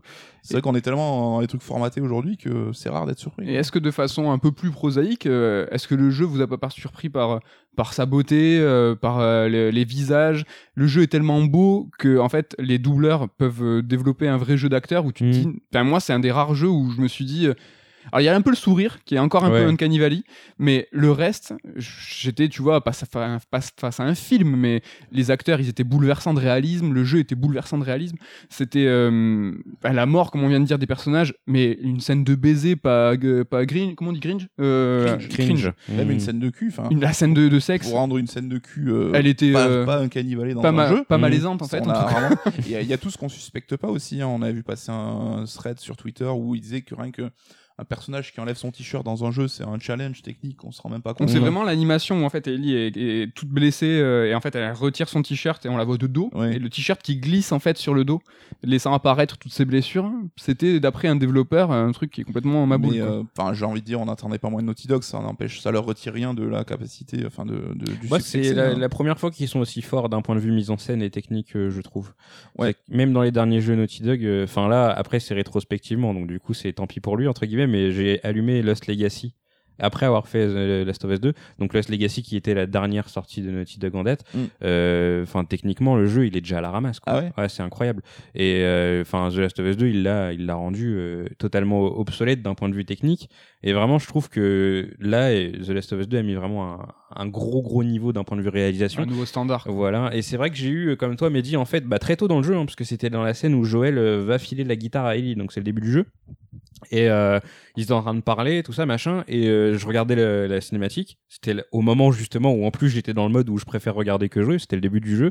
Et euh, je me suis dit, putain, mais enfin, je pourrais regarder un film comme ça en fait. Tu vois, ça me choquerait pas, c'est c'est bien joué, il y a juste le sourire qui gêne un petit peu, mais sinon, enfin, je suis à fond dedans quoi. Mm. C'est c'est super bien dépeint et les animations sont nickel, ça a dû être un travail de ouf. Enfin, c'est c'est parfait quoi. Ah, je, t'as- Je, je me demande juste si les visages des Stranding sont pas peut-être un peu plus photoréalistes. Ouais. Mais je trouve que c'est la première fois dans Last, dans Last of Us 2 que ça me le fait, c'est que le silence joue un rôle dans, dans le dialogue en fait. Oui, bien Et sûr. dans le jeu vidéo, je pense qu'on pouvait pas trop se permettre ça. Et moi, j'ai cette image-là ben, de la scène de guitare. C'est une scène qui est optionnelle en fait dans la première partie de la zone un peu ouverte. Si tu rentres dans le magasin de musique, ben, t'as Ellie qui va jouer une chanson pour Dina. Et t'as un focus sur Dina qui est en train de regarder Ellie et tu vois juste l'émotion qui passe sur son visage. Ouais. Bah, elle m'a tué. C'est ça qui est transcendant alors que c'est qu'un modèle 3D. Après, bon, il y a eu toute la capture. hein. Mmh, bien sûr. Mais Death Stranding, euh, enfin, il a, même si c'est pas le même moteur, je trouve qu'il a un peu ce feeling euh, MGS5. C'est que c'est très beau, mais qu'il y a encore euh, un peu cette, euh, euh, ce côté euh, poupée de, de cire, mais très Plus légèrement. dans hein. l'animation peut-être que Metal Gear. Euh, Death Stranding a un peu de, de retard. Peut-être, ouais, mais c'est- enfin, les, les visages de Death Stranding m'avaient pas marqué euh, outre mesure à l'époque. C'est super beau, comme Après, MGS en fait. approches, ouais, c'est vrai que. C'est super beau, mais c'est vrai que tu gardes le côté un peu. Enfin, tu sens que, que tu es face à un jeu vidéo. Là, euh, face au jeu d'acteurs, etc. euh, Enfin, il y a plusieurs moments où je me disais, wow, quoi, c'est. Détail un peu rigolo, ils, sont pouss- ils ont poussé le réalisme à développer un jeu de guitare euh, dans la- avec, euh, pour simuler les accords et toutes les gammes et tout. C'est Et euh, Ellie place ses doigts, euh, enfin Oui, je les accords de manière réaliste et tout, quoi, c'est assez ouf. On, on fonce, on fonce, on s'enfonce encore un peu plus dans le, euh, prosaïsme. C'est parler du TPS, du coup, Euh, le, jeu vraiment. On a beaucoup parlé de mise en scène, de personnages, de narration, mais comme l'a dit Ken tout à l'heure, ça reste un TPS. Ce TPS, euh, qu'est-ce que qu'est-ce qu'il vaut? Est-ce que vous la trouvez? Donc là, on parle de gameplay uniquement. qu'est-ce que vous en avez pensé? Bah, je pense pas trop. Enfin, je pense, vas-y, Ken, développe ton avis, ou toi, pour toi, c'est plus euh, le bas qui blesse un peu, non? Oh, c'est euh, c'est c'est basique dans la formule. Je alors je crois que c'était déjà pas le cas dans le 1 mais enfin c'est super frustrant de pas pouvoir avoir un bouton ne serait-ce euh, pour se mettre en couverture derrière les trucs. C'est que les TPS c'est des jeux où tu te planques sans arrêt et Après, là c'est- vraiment un désir Ouais. de, leur, de leur part, c'est de, de créer en fait euh, un cover system naturel. Ouais. Depuis le 1, c'est quelque chose Sauf qui... que ça marche mal. Enfin, je trouve, il y a la plupart du temps où je me disais, mais en fait, j'ai juste envie que tu te colles au mur et que je puisse regarder ce qui se passe. Enfin, après, c'est toujours pareil. J'ai mes codes de joueur, j'ai mes habitudes, donc forcément, de temps en temps, quand je sors un peu de mes habitudes, ça me fait chier. Mais c'est vrai que là, vraiment, je trouvais que c'était pas pratique. Et déjà dans 1 à l'époque, je trouvais que c'était pas pratique. Après, oui, c'est un TPS assez basique. J'ai bien aimé, par contre, euh, l'esquive. Je trouve que Mm, c'est. Euh, après avoir eu du mal à comprendre comment elle marchait, parce que je sous-estimais un peu le jeu, je me disais ouais vas-y c'est un jeu occidental, euh, timing tout ça ils connaissent pas dans le gameplay, et au final ouais faut vraiment bon après le- quand tu t'en rends compte le timing il est v'là large, mais euh, il Mais faut pourtant, t'avais pas compris. oui, non, mais parce que je spammais le bouton comme un abruti. mais euh, tu, du coup, quand le perso il lève le bras, tu dois faire une esquive. Ah ouais, et c'est vrai que sur certains boss, genre euh, deux fois, t'as des, t'as des, des gros persos mastoc avec une grosse hache là. Où tu dois éviter les coups. Il y a certains coups que tu peux pas éviter en plus. Il faut reculer vraiment naturellement. Mm. Euh, c'est plutôt bien foutu sur le corps à corps, ouais. Après, pour ce qui est des phases de shoot, etc., c'est assez basique. Hein. Euh, j'ai pas été, euh, j'ai pas été surpris du tout. Euh, T'as les combats contre les, les infectés qui sont plus corps à corps les combats contre les êtres humains où tu vas du coup plus sortir tes armes classiques. J'ai pas, ouais, ça m'a pas sorti de mes habitudes à ce niveau-là, quoi. Bah moi j'ai trouvé le TPS, enfin en tant que CPS, je l'ai trouvé super efficace dans le sens où il est euh, extrêmement naturel. Euh, par exemple quand tu prends une balle, tu vois vraiment l'animation d'Ellie qui tombe, elle peut continuer à tirer alors qu'elle est au sol avec un changement de caméra. Ça aussi ça fait partie du gameplay, euh, cette mise en scène du shooter. Euh, T'as un panel de possibilités qui est assez varié. L'infiltration, tu peux vraiment user cette fois vraiment des herbes hautes. Ce que je veux dire c'est que t'as le côté action et le côté infiltration qui est efficace, jamais révolutionnaire certes, mais si on se pose la question, est-ce que vous avez en tête aujourd'hui un TPS plus efficaces. Par exemple, Resident Evil 2 euh, Remake, Resident Evil 3, qui sont les derniers TPS en date, hein. mais euh, allez-y euh, fouiller dans l'histoire du jeu vidéo. Est-ce qu'il y a des TPS aujourd'hui euh, plus qualitatifs? Et c'est marrant, quand toi, Ken, tu le décris, tu dis, bon, c'est basique. Bah Donc, après, euh, pour le côté euh, infiltration, je suis d'accord avec toi. J'ai, euh, je, je séparais les deux, donc moi je m'attaquais uniquement euh, Mm. à la partie action pour le de la côté chose. shooter, hein. Euh, pour le côté shooter, enfin, je trouve que. Bah après, c'est pas pareil, mais un Gears of War est mille fois plus efficace que The Last of Us sur, sur le côté purement shooter. Bah, c'est marrant parce que Gears of, Gears of War, enfin, tu trouves pas que hum, le- les coups de mitrailleuse, t'as l'impression de, de, de shooter dans des flancs, euh, t'as pas vraiment le recul. Là, c'est un shooter où les coups de gun, de shotgun et tout, Mhm. t'as un recul, donc t'as un, un travail de sound design, on en a pas parlé, mais qui est quand même euh, sacrément efficace.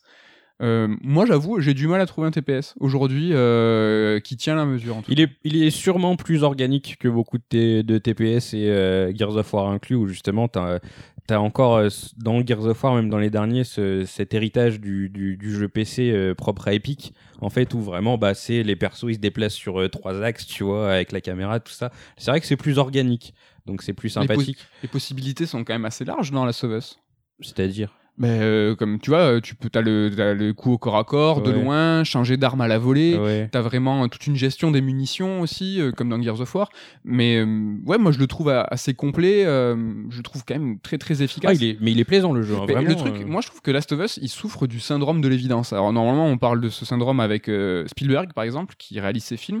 Et quand tu sors d'un Spielberg, tu sais que c'est un chef-d'œuvre. Tu dis ouais, mais en fait, c'est que Spielberg, il est tellement fort, c'est que sa mise en scène est tellement belle et naturelle, c'est que tu dis mais oui, euh, c'est- bien.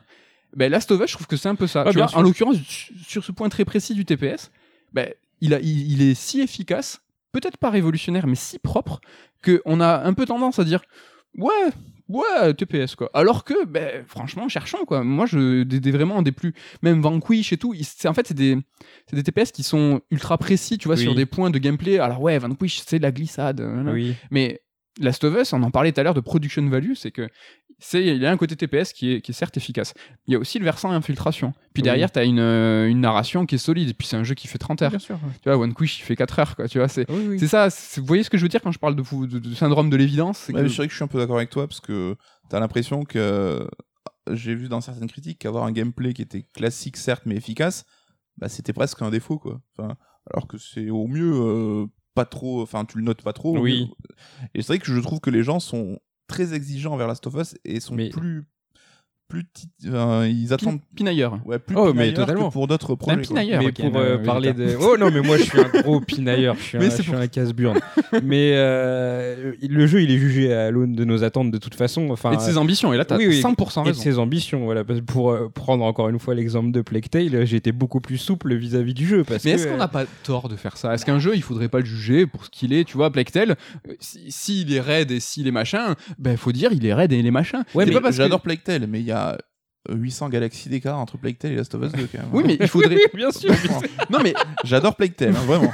non mais en fait le truc c'est que dans le jeu vidéo on est encore très très très tributaire de la technique dans le cinéma tu peux euh, faire un film magnifique avec euh, avec très peu de moyens et qui au final avec des briques et des braques va réussir à à, à cacher enfin à cacher la misère littéralement tu vois quand tu prends un jeu comme Plague Tale euh, si t'as pas les moyens ça se voit en fait c'est évident. Et donc forcément t'as tendance à comparer les jeux selon leurs moyens et je pense aussi que c'est un travers qu'on a parce qu'on est euh, euh, conscient des choses en fait tout bêtement si t'étais un consommateur bête et méchant comme on l'était euh, il y, a, il y a 20 ans où on allait lire le derrière des boîtes on n'était pas en train de se dire ah bah c'était le studio il a tel moyen enfin tu t'en Ouais. foutais t'allais jouer et tu jugeais le jeu par rapport à ce qu'il était. Donc c'est vrai que c'est un peu une dérive. Après je pense que du coup euh, dans notre situation de personnes averties qui s'intéressent à l'industrie c'est bien de le prendre en compte. Après c'est vrai que ça a ses effets euh, pervers dans le sens où The Last of Us 2 euh, tu vas avoir du mal à, à, à- à souligner les, les bons côtés parce que tu vas te dire bah normal ils avaient tous les moyens qu'il fallait pour le faire donc euh, C'est vrai. oui, mais Ouais, euh, c'est là où. Enfin, je sais, ah merde, je sais plus quel exemple j'avais, mais. DM, DM l'exemple. Qu'est-ce C'était que tu- pour une adaptation. on va t'aider. Qu'est-ce que c'est ton truc? Non, mais c'était sur un sujet un peu différent. C'est par exemple, tu vois, euh, Game of Thrones, Oui. la série. Tout le monde dit bah c'est trop bien, mais oui parce que les romans euh, sont bons à la base. Oui. Mais on se rend pas compte que adapter un matériau de base, c'est un talent. Ouais. Bien sûr. Et tu peux avoir de l'argent, mais savoir transférer cet argent et en faire quelque chose de qualité, c'est aussi un, un- J'ai quelque chose. j'ai justement maté le making of de Game of Thrones qui est sur OCS là, et de deux heures, il est oufissime. Enfin ouais, tu. C'est là, c'est peut-être là où j'ai compris le truc, parce qu'on a tendance à prendre ça pour acquis. Mais, mais non, mais ton matériau source, il est bon. C'est normal que ta série soit bien, mais non. T'as les mecs qui vont dire bah, quelle partie adapter, comment le monter, euh, qui caster, euh, comment mettre dialogue, ça visuellement, comment le retranscrire dans la mise en scène. C'est un putain, c'est des putains de qualités qu'on a tendance à sous-estimer du coup. Oui, bien sûr. Et je me demande, alors pas pour toi, je pense, hein, mais j'ai l'impression qu'il y a un peu de snobisme et que certains ont du mal à admettre vis-à-vis de Last of Us 2 qu'un gros jeu AAA Sony, euh, Ouais. tout le tralala, marketing et compagnie arrive avec, bah, puisse être un putain de jeu d'auteur qui va au bout de ses choses, qui a des qualités immenses. Et ouais, je trouve qu'il y a un peu ce snobisme en mode, euh, moi je vais plutôt défendre l'outsider parce que c'est plus facile. Évidemment, c'est on en reparlera dans un prochain Sword Strike, je pense. Mais du coup, en fait, euh, tu vas tendance à avoir tendance à encenser des jeux parce que euh, parce que petits moyens, parce que etc. Et c'est vrai qu'on est beaucoup. Bah, on l'a fait, on l'a vu déjà avec Red Dead Redemption 2 avant. Et, et pareil, euh, j'étais euh, au début le Toi, premier. tu défends euh, les faibles, Ken. Ouais.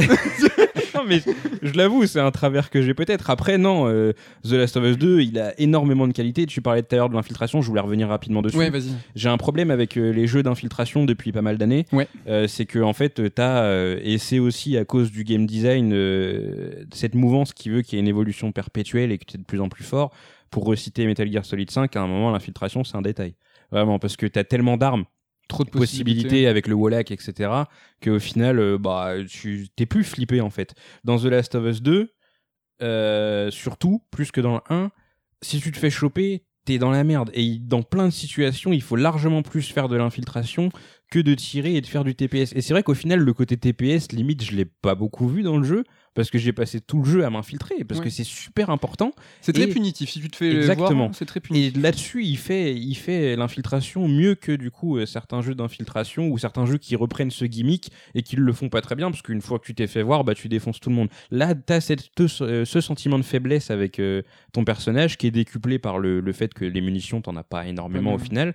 Et du coup, ça c'est euh, c'est super Il cool. t'invite Mais- vraiment à t'infiltrer parce que même si tu te fais voir et que ça commence à partir en couille en mode baston, c'est très très simple d'aller se cacher. Mm. Donc là, c'est Oui. vraiment c'est une, fait- c'est, c'est, c'est une latitude que le jeu nous laisse. Ah oui, évidemment que les mecs, euh, ils te voient partir, euh, ils savent vous tuer. Mais le jeu te laisse quand même te re-infiltrer, comme si dans Metal Gear Solid, le- la phase d'alerte euh, s'est s'est estompée très Ouais. rapidement. Revenir à l'état zéro. Tu ouais, reviens ça. à l'état zéro à- à- Mais, euh, assez c'est rapidement. rapide, Et t'as ce level design aussi, enfin, chaque scène d'action, c'est un mini hub en fait. Ouais. Et tu comprends souvent après coup, parce que moi, ce que je disais, je butais tout le monde, après j'allais looter. Et donc Ouais. tu vois, après coup, tu dis, ah, j'aurais pu passer par là. Bien sûr, ouais. Ah, j'aurais pu faire ça.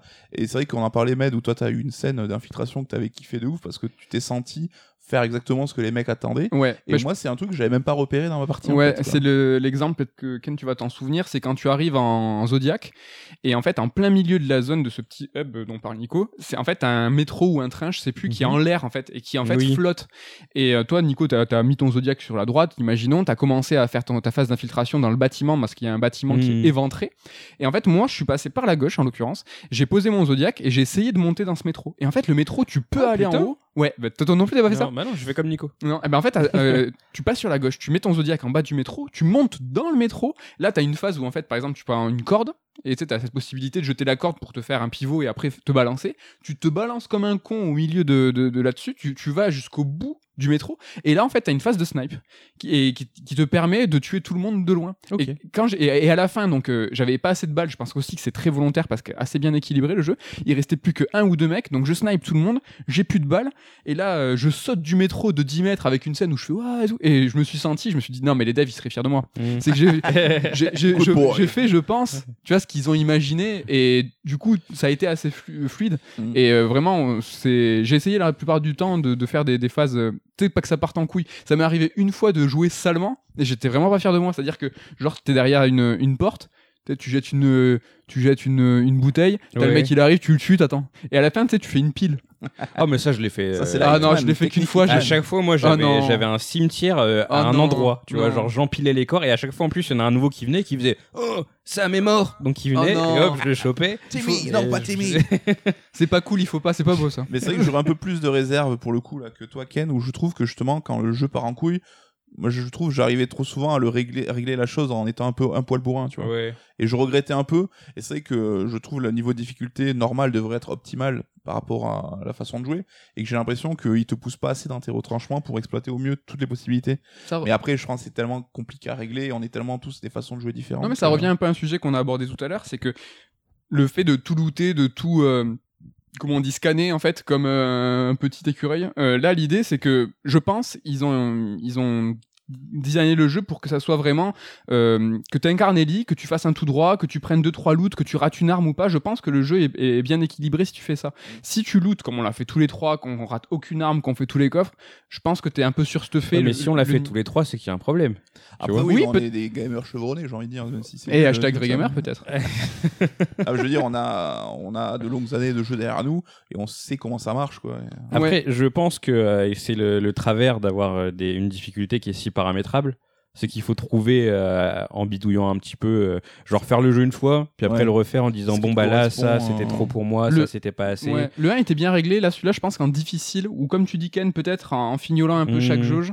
Mais bon, Mais euh, la, la dernière partie du jeu, le dernier bâtiment infiltré, Hmm. là j'ai vraiment senti un Donc, petit gap de difficulté. chez les quoi. crotales à Santa Barbara. Ouais. Ouais. Là je trouvais, enfin là c'était euh, stimulant. Ouais, Et- mais là, alors moi, de la façon dont je l'ai traversé et je l'ai senti, c'est qu'on m'a mis en face de la situation la plus complexe avec le maximum de possibilités. Et là, vraiment, je me suis mis en mode infiltration, j'ai vu les infectés qui étaient attachés, je me suis faufilé, j'ai- euh, libéré les infectés, j'ai lancé des bouteilles pour que les infectés aillent les tuer. Et en fait, c'est que.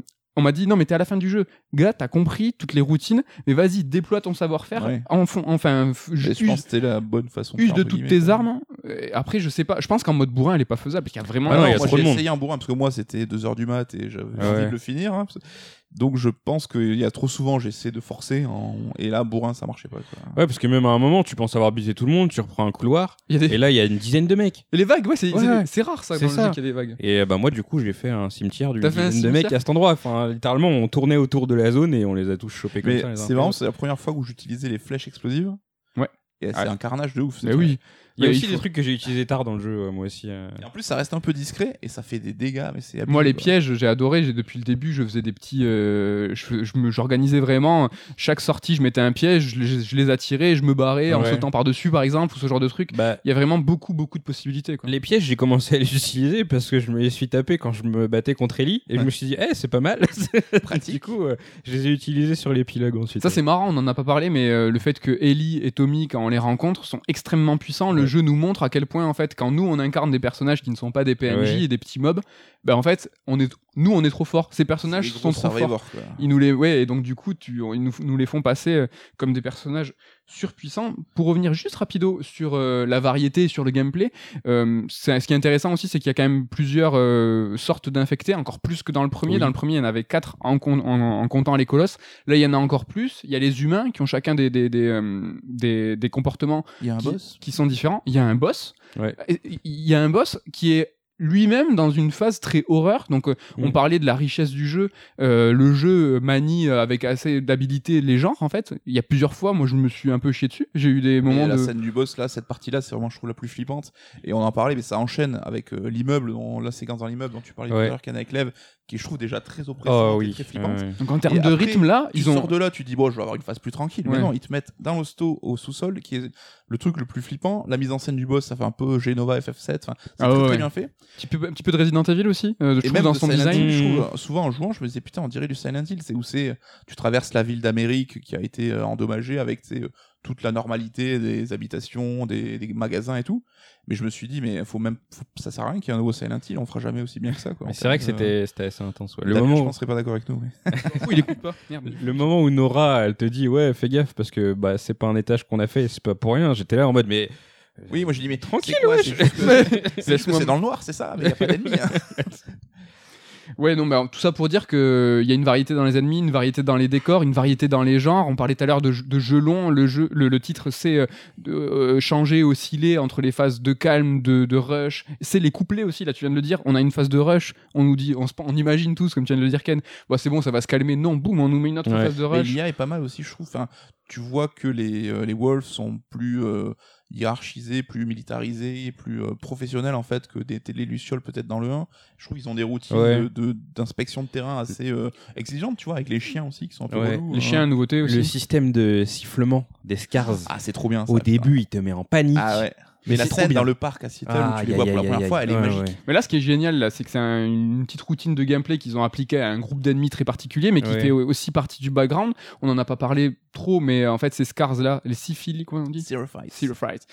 Ils sont cool, quoi. Ils ont un background un peu euh, chelou, ils ont une déité, enfin, ils, ils prônent quelqu'un. Ouais, ils sont au retour à la nature contre la technologie et ils ont l'air d'avoir des règles super strictes, Mmh. ils se balafrent la gueule. Donc n'hésitez pas. à- euh, t'as un système d'anciens, de caste, etc. Là, tout le background, c'est à, à travers les lettres. hein. Il faut vraiment Ouais, tout ouais. lire. euh. Mais c'est cool parce que justement, la partie d'Abby, on- enfin avec Ellie, les Seraphite, tu les vois pas trop. Tu, les- tu comprends qu'ils sont euh, bien tarés et tout, mais c'est avec Abby que ça va être développé. Ouais, dans Ellie, tu les vois pas. Et euh, j'ai trouvé ça mortel cette partie-là. C'est peut-être pour ça que je préfère cette partie-là parce qu'on développe justement ce. Tout ce Ce- background, ce t'as trouvé groupuscule, ça, ouais. ouais. super, euh, super intéressant aussi. Et la partie sur l'île, hein, le chapitre sur l'île, il est trop bien. Ah, il est il incroyable. est trop bien Ouais, en termes cette d'infiltration, la fuite en cheval et tout. Pff, Trop beau. ouais, ouf. Il était vraiment très beau. On va se diriger doucement vers la fin du podcast, mais aussi la fin du jeu. Euh, Parlons-en rapidement. On a parlé tout à l'heure du fait que le jeu nous donne pas de choix. Euh, question simple. Vous, vous l'imaginiez comment et vous l'avez vécu comment cette fin? Moi, je m'imaginais euh, à ce que tout le monde crève, au final. Euh, Ah, il t'a surpris, cousu de là, fil mais blanc, je, là. te, je te l'ai dit. Sur la- Non, vraiment.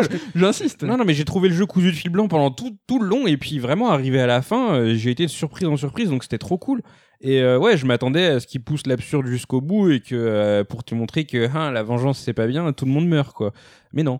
Et donc, du coup, ouais, c'était vraiment une, une superbe fin. J'ai trouvé justement génial, parce que c'est le seul moment où j'étais un peu, comment dire, où je voyais Ellie vouloir se venger, aller se, se battre avec les crotales et compagnie, là, euh, elle a envie des merdes pour aller chercher une meuf au final, tu vois, et tu te dis, mais c'est complètement stupide parce que là, je sais plus si je fais tout ça pour la buter ou si je fais tout ça pour la sauver, parce que il y a ta position à ça Ah, aussi de, joueur d'habit. Très cool. ça. Elle veut la sauver pour pouvoir la tuer. elle-même, Voilà, en fait. c'est ça. Et euh, donc du coup, euh, toute la toute la fin, non, c'est génial. Le moment où tu libères Abby, et puis là, tu te dis qu'est-ce qui va se passer, euh, ouais, qui est toute maigre du coup, qui a perdu toute sa, Ça, c'est choquant. sa ouais. Mais les deux musculature. sont squelettiques. Hein. Ouais, ouais. Et euh, tu, tu te dis, bon, là, qu'est-ce qu'elles vont, elles vont faire? Est-ce qu'elles vont. Parce qu'au fond de moi, j'avais envie qu'elles parlent. Voilà. Raconte-nous, parce que Voilà. c'est marrant ça. C'est c'est vrai que c'est un truc Quel que j'ai le eu pendant médiateur. tout- Quel il voulait. euh, Voilà. Julien Courbet du Voilà, Sud-Ouest. ça. Pendant tout le jeu, j'étais là en mode, tu sais, même quand elles sont euh, dans le théâtre et tout, je me suis dit, bon, vas-y, euh, discuter, quoi, tu vois. Mais c'était pas le moment, c'était encore trop chaud à ce moment-là. Donc, du coup, je me dis, bon, bah, elles vont jamais discuter, pas grave. Là, le jeu me dit que elles vont être amenées à se retrouver à nouveau.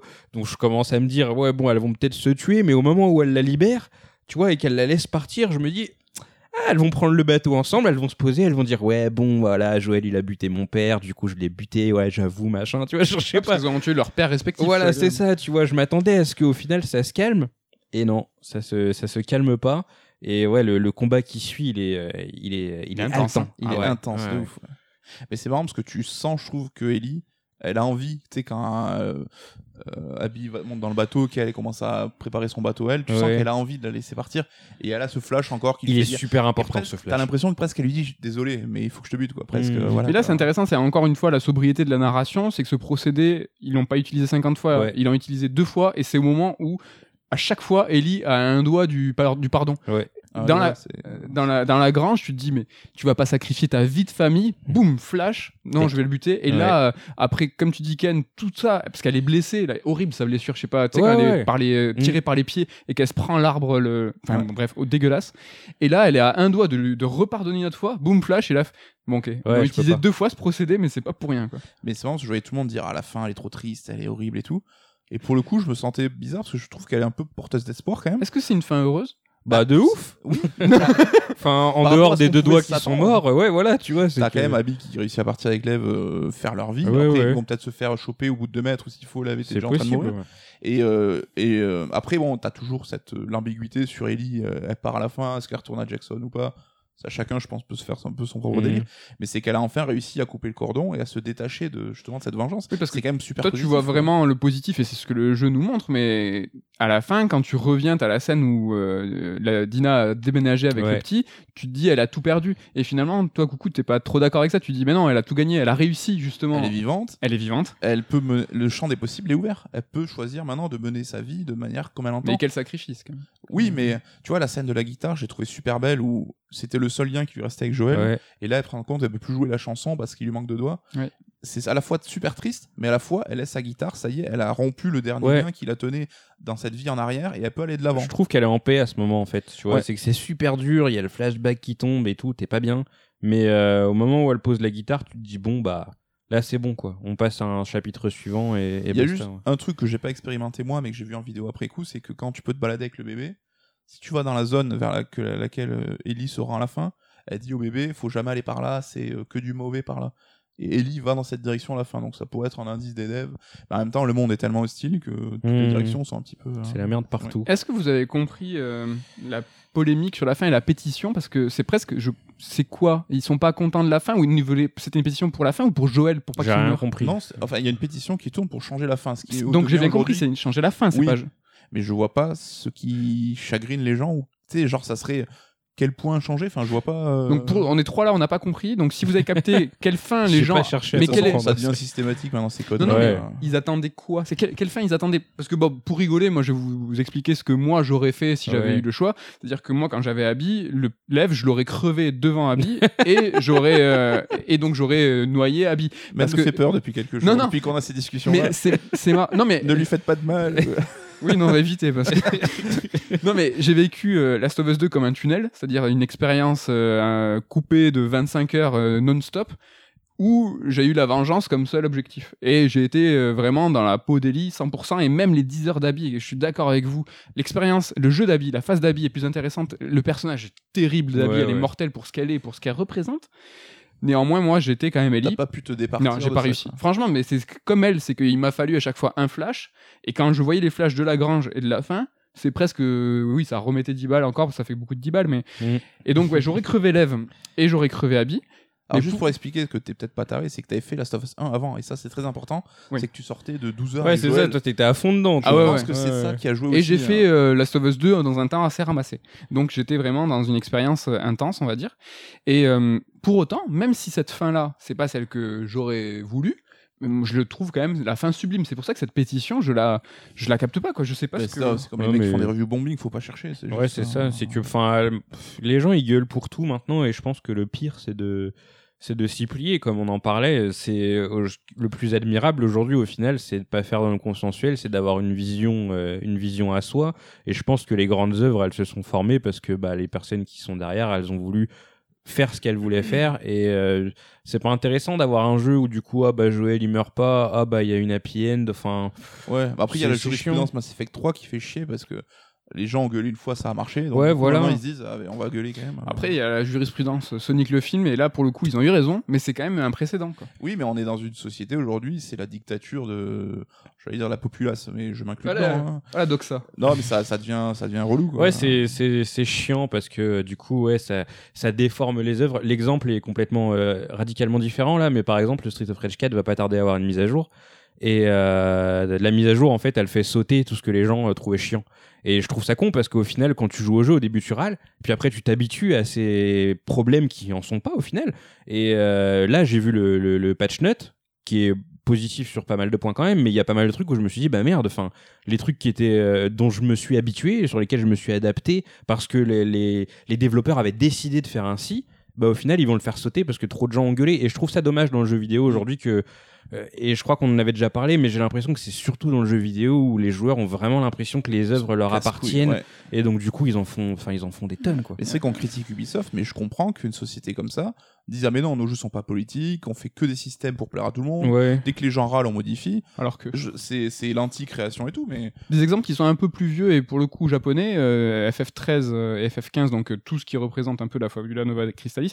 Là, c'était un truc de ouf, quoi. FF13 réaction, euh, FF13 2, c'était le l'opposé. FF15, donc qui était euh, la FF13 versus, lui, il a été conçu avec euh, les, euh, avec Oui, le public. Dès que les mecs râlaient, ça bricolait derrière pour euh, Et- les contenter. Et pour le coup, ça explique aussi le côté un peu branlant des jeux, quoi. Et au final, ils plaisent à personne en fait. Ouais, ouais, tristement. On a encore une thématique à aborder, messieurs, mais je vous invite, vous et. Ils savent pas ce que je vais dire là. Je vous invite, vous et les auditeurs, à venir dans le métaverse des podcasts euh, Sœurs d'édition. Donc, on va aborder quelque chose qui a un rapport avec le Third Strike prochain, que nous Ouais. n'avons pas encore abordé, mais dans le Third Strike Oh, prochain, nous ferons référence à ce Third Strike EX. D'accord. Petite, J'ai rien compris. petite tribune à Nicolas Coursier. Allez, ce coucou. Donc, il va nous parler de Nier Automata. et on va faire un parallèle avec Last of Us 2, sa structure. Alors là, euh, attention, spoiler dans le spoiler, on va parler de Nier Automata et on va sal- salement spoiler la fin.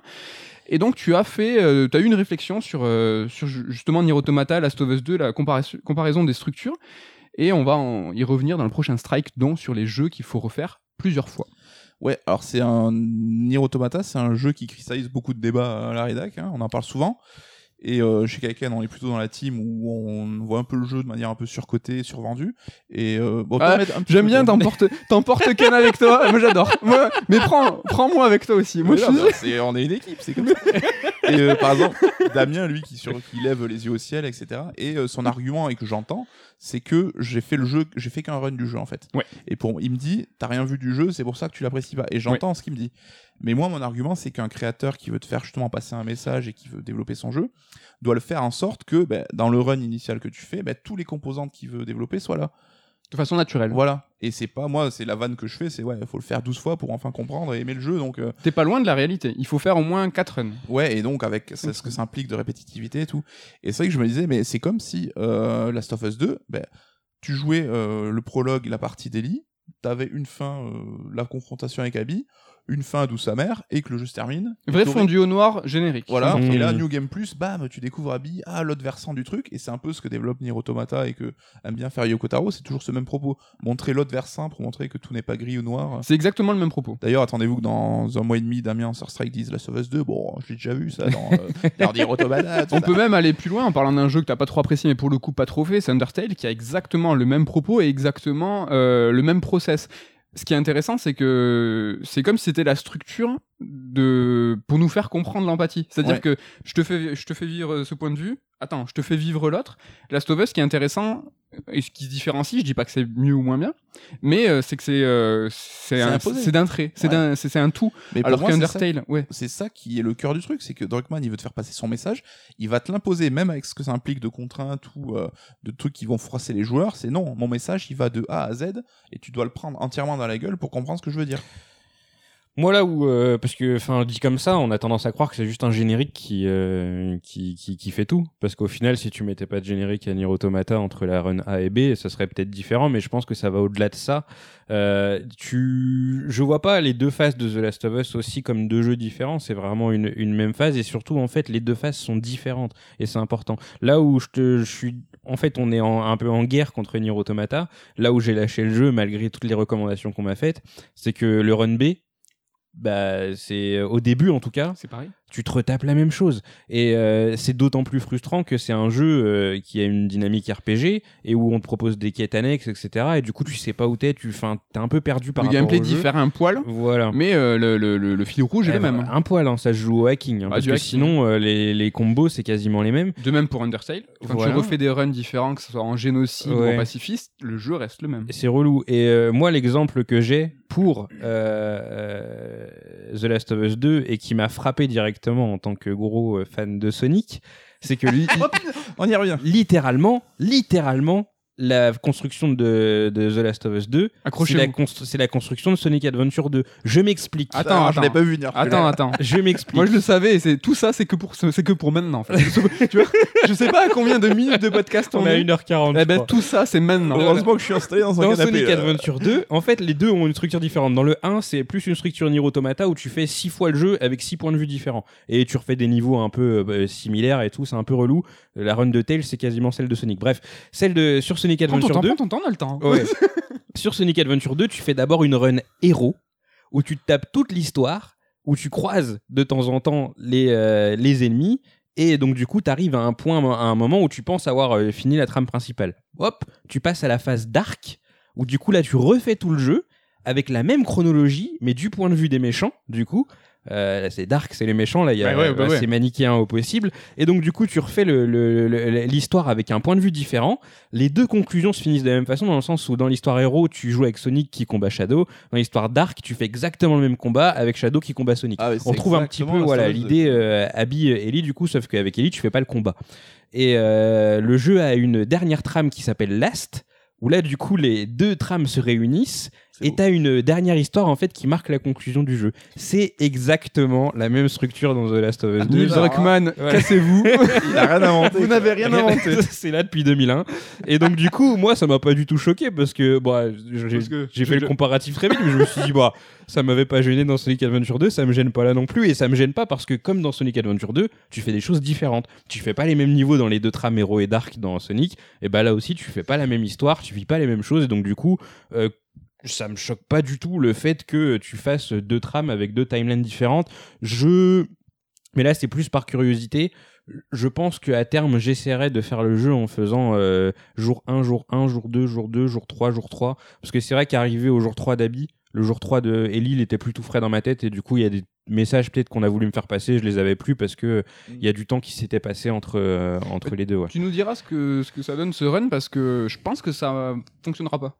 Bon, le jeu est monté pour faire un 2-3, un 2-3 de toute façon. Mais euh, je pense que ça peut avoir son petit intérêt. Ce qui est bien, c'est que le jeu le permet. Parce qu'il y a vraiment une. Tu- pourras avoir peut-être une révélation sur la dichotomie qu'ils essayent de faire euh, dans les passages, dans les lumières, dans les situations. C'est incroyable. Par exemple, tu vois, dans, avec Abby, à un moment, t'as un coucher de soleil. Tu sais que quand t'es passé avec Ellie, c'était pas exactement le même moment de la journée. Ils sont aussi très subtils dans, euh, dans les fusillades. Quand tu joues Abby, il n'y a pas un gros PNJ qui dit Ah là là, il y a une jeune fille qui est en train de décimer. Non, Ça plusieurs pas, fois, plusieurs ouais, c'est pas trop des forceurs. Plusieurs fois, tu te dis, tu te poses la question, tu fais merde, c'est Ellie en fait, mais je suis en train de jouer à Abby. Et peut-être en faisant 1-1, 1-2-2, tout ça, peut-être que tu vas voir euh, des détails que il y a 15 heures avant, quand tu joues à Abby, bah, tu te dis putain, je m'en souviens pas. Mais ça serait intéressant. Ouais, du coup, ouais, je pense que ça vaut le coup de jeter un coup d'œil. Mais sur l'empathie, en second run, mortel, je pense. Mais en Mhm. premier run, ils ont pas pu nous proposer ça parce qu'en termes Ah d'empathie, c'est juste zéro. C'est pas le pas le but du jeu, ouais, ça sera encore plus forcé ce qu'il voulait déjà nous dire, mais en second run, ça peut être marrant de le faire. C'est ouais. ça. En tout cas, nous vous donnons rendez-vous là maintenant dans le prochain strike Ah où nous aborderons ces jeux qu'on fait plusieurs fois. Mais dans le strike, on vous référera à ce EX Voilà. pour avoir l'avis de On Coucou tourne. et Ken sur deux références euh, étonnantes euh, sur les jeux à refaire plusieurs fois. Voilà, ben, c'est bientôt fini. On va juste parler de la suite pour terminer. Druckmann a annoncé euh, qu'il ne compte absolument pas faire de suite à ce jour. Il ne voit pas du tout dans quelle position il pourrait travailler ses personnages. Et ce qui est marrant, c'est que je fais vachement un parallèle entre Lindelof, euh, Leftovers et Last of Us. C'est-à-dire qu'à la fin de euh, Leftovers, tu pourrais dire, mais euh, je sais pas, elle se suffit à elle-même, c'est une trop belle série, je veux pas de saison 2. Euh, et en fait, si, la saison 2, elle est encore mieux. Et Lindelof, c'est sa politique, lui, que ce soit même pour Watchmen, à la fin de Watchmen, il dit, bah là, j'ai fait ce que j'ai fait, j'ai rien à proposer. Si un jour euh, j'ai une révélation et j'ai une envie de, de, de mettre ces, perso- ces personnages dans une telle position, je le referai. C'est la déclaration de Druckmann à, à ce jour. Donc, euh, pas de suite pour l'instant. Est-ce que vous, euh, vous avez euh, des attentes par rapport à Last of Us? Est-ce que vous imagineriez quelque chose ou est-ce que, voilà, comme on dit là, Juste sur le point que tu évoques. Oui, excuse-moi. Je trouve ça là aussi, on soulignait le courage parce que Sony pourrait imposer un Last of Us 3 ou pour imposer, tu vois, comme euh, HBO a dit euh, concernant Watchmen et Lindelof, c'est à lui de décider, on va pas l'imposer. Et on sait que par exemple, bah, Ubisoft a imposé des Assassin's Creed à foison avec Oui. un rythme manuel. Et si Patrice Desilets est parti, on, on comprend aussi que c'est lié à ça, quoi. Donc, on euh, dit pas que on dit pas que Sony c'est des héros, mais par exemple sur Bloodborne, il y a toujours Ouais, pas de bah, su- il y a toujours pas de suite. c'est jamais il s'agit jamais de dire c'est des gentils ou pas mais il faut quand même reconnaître les choses positives quand on les voit arriver quoi mais euh, comme à la fin du 1 je t'aurais dit bah l'histoire du 1 se suffit je vois pas pourquoi il y aura un 2 bah là je te dis je vois pas pourquoi il y aura un 3 mais s'ils font tout aussi bien que le 2 bah avec plaisir quoi donc euh, Moi, c'est moi, je me suis déjà posé la question avec Death. En fait, quand j'ai fini Death Stranding, j'ai eu le même sentiment. Je me suis dit bon, à quoi bon bon, exemple. ouais. à quoi bon faire une suite? C'est vrai que la suite, c'est devenu quelque chose de logique et de, enfin, euh, attendu, de limite naturel pour euh, les, les, les, les consommateurs de produits culturels. Tu te dis bon, bah, il va y avoir une suite, c'est limite logique, mais non, pas forcément. Et euh, mieux encore, euh, faut pas que ça devienne un automatisme, mais des fois, c'est pas nécessaire. Et c'est vrai que là, quand j'ai fini The Last of Us 2, elle a posé la guitare, je me suis dit c'est fini voilà, c'est fini, c'est bon. Pour Enfin, autant, il serait plus simple, je pense, d'imaginer une suite à Last of Us 2 parce qu'il y a énormément de background qui a été construit. Par exemple, sur les Scars, on pourrait très bien incarner un Scars, voir ce que- qu'est-ce que c'est que leur culte. ouais. On pourrait très bien rejouer Ellie, savoir, euh, ben, je connais ce côté sombre là euh, où avec le bébé on nous dit ben, ne va pas, elle va dans cette direction. ça serait plus simple. Alors que la fin de Last of Us 1, elle était, euh, tu vois, dans l'évidence, dans un moment qui était trop beau et, et dans une expectative où le joueur, nous, on savait pas ce qui était. Tu vois, euh, Joël fait son choix, il est dans un Mhm. mensonge, c'est comme ça, c'est trop beau, il y a pas de suite. Mais il restait plus en suspens, je trouve, la relation Ellie-Joël où tu savais qu'il y avait quelque chose qui, qui allait pas, que Ellie se doutait de quelque chose. Je trouve que ça appelait plus une suite, paradoxalement, C'est que la vrai fin du 2. Ah, largement, ouais. ouais. je trouve aussi. Ah non, Là, il y a plus un, un euh, sentiment Non, en de- plus, de c'est- c'est closure, c'est plus en termes de démarche. Je trouve que c'était tellement euh, volontaire le fait de garder cette, ce moment suspendu, Oui, ça aurait cette pu, beauté, hein, de ça dire pu, hein. c'est comme ça et c'est pas autrement. Alors que dans le 2, là, ils ont bah, ouvert le prisme, c'est-à-dire Oui. qu'il y a plus de lore, il y a plus de, tu, plus de tout, pardon. J'imagine plus une suite. Là, je trouve que ça serait plus facile de faire une suite. Ah ouais, moi c'est l'inverse. Ah ouais, ok, Ouais, d'accord. c'est vrai, Il y avait encore justement, comme dit Nico, beaucoup de choses par rapport à la relation Ellie-Joël. Et puis, tu sais, c'est surtout qu'à la fin de The Last of Us 1, euh, donc il y a ce moment où du coup Joël il lui balance euh, l'info à Oui. Ellie. Et je crois qu'elle lui, demande une dernière fois, genre, t'es sûr de ce que tu me dis? Et tu sens qu'elle a un espèce de vieux doute. Et là, Ouais. tu te dis, hein, il y a moyen de, a- de tu peux continuer. voilà. construire là-dessus. quoi. Voilà, exactement. Là, enfin, euh, Lev et, euh, et Abby sont partis euh, apparemment chez Luciole. Euh, Ellie euh, fait sa petite route. Les deux personnes ont plus intérêt à se croiser parce qu'au bout de deux fois où ils se sont croisés pour s'entretuer mais pas se tuer au final, Certes, ça servira à rien. c'est vrai sur les personnages, mais plus sur le monde. Alors Oui. accrochez-vous les parallèles euh, assez à mon tour. Mais tu vois, dans, Tu vois, dans Sonic 3. Dans Sonic FF7, dans John Wick, vous voyez, dans John Wick, c'était une situation euh, ramassée avec un scénario à la con. Tu voyais pas spécialement de, de, de- de suite. Et en fait, dans le 2 puis dans le 3, en fait, ils ont ouvert le prisme du monde, pas Ouais, des personnes, pas des personnages. C'est que en fait, ils ouvrent des portes de l'or, en fait, et c'est facile d'imaginer une suite, d'aller piocher, ah, ben dans ce passé-là, ou dans cette quête-là. Et c'est ce que je, moi, ce que, juste que je dis pour Last of Us 2, pas tant des personnages, oui, je suis d'accord avec vous, il y a une certaine forme de fin plus évidente, mais euh, le monde a encore tant de secrets, et le monde a aussi un avenir, Mm. que c'est dans ce sens-là où je vois une suite plus Mais, euh, simple. C'est Ouais. à mon sens plus vertueux ouais, d'ouvrir le monde et l'univers et de faire développer là-dedans que d'essorer des persos qu'on a pu le voir Voilà, à ouais. droite à gauche. Et c'est vrai que je pense à la fin du 1, si on imaginait tous un 2, on n'aurait jamais pu prédire bah, que Joël meurt au début, que y a une euh, que les Scars, il y a une- un groupuscule euh, fanatique qui est apparu. Et donc s'il y a un 3, j'espère qu'on aura autant de surprises sur ça. Ou faire jouer les Wolves. Ils ont Bah, aussi, ils oh. ont fermé, euh, ils ont fermé la porte euh, du vaccin, du vaccin. Oui, ça oui. Ouais. Alors, en disant que le Toubib ne pouvait plus le faire, enfin que c'était le seul à pouvoir le faire. Voilà. Et je sais pas vous, mais voir euh, la Californie en mode euh, post-apo, euh, ça m'a fait bizarre parce que ça changeait vraiment. Je Oui, trouve la fin du jeu. T'as un, t'as un côté euh, visuel que t'avais jamais dans la franchise et Ouais. tu pourrais dire ils peuvent aller en France, ils peuvent aller euh, en Japon. Assassin's Creed. aller, euh, En Égypte. Oui, qui c'est vrai que dans, souvent dans le post-apo euh, qui est toujours centré sur euh, l'Amérique, euh, enfin, j'ai l'impression que le post-apo est, est taillé pour euh, euh, les États-Unis parce qu'il y a toujours cette réflexion que je me faisais aussi dans The Last of Us en fouillant les, les, les tiroirs. Je me disais putain, mais on trouve des balles partout. Enfin, t'as un post-apo en France. Enfin, tout le monde se bat avec euh, Des bougies. j'ai- Là, il y a rien. Mais chez vous, il y, a- il y a du post-apo très japonais. C'est très souvent Tokyo aussi. C'est ou l'un ou l'autre. Ouais, Mhm. c'est souvent les grandes mégalopoles, les immeubles éventrés, sais, Mhm. le symbole de la civilisation euh, détruit quoi. En même temps, tu fais, euh, Tu fais ça dans le Limousin, post-apo, bon. euh, ouais, voilà, dans la Creuse, on va se faire chier, quoi. Dernière Un question. zombie, tu le vois à 25 Ouais, km. tu fais je t'ai J'ai vu, tant de l'esquiver. j'ai un sniper.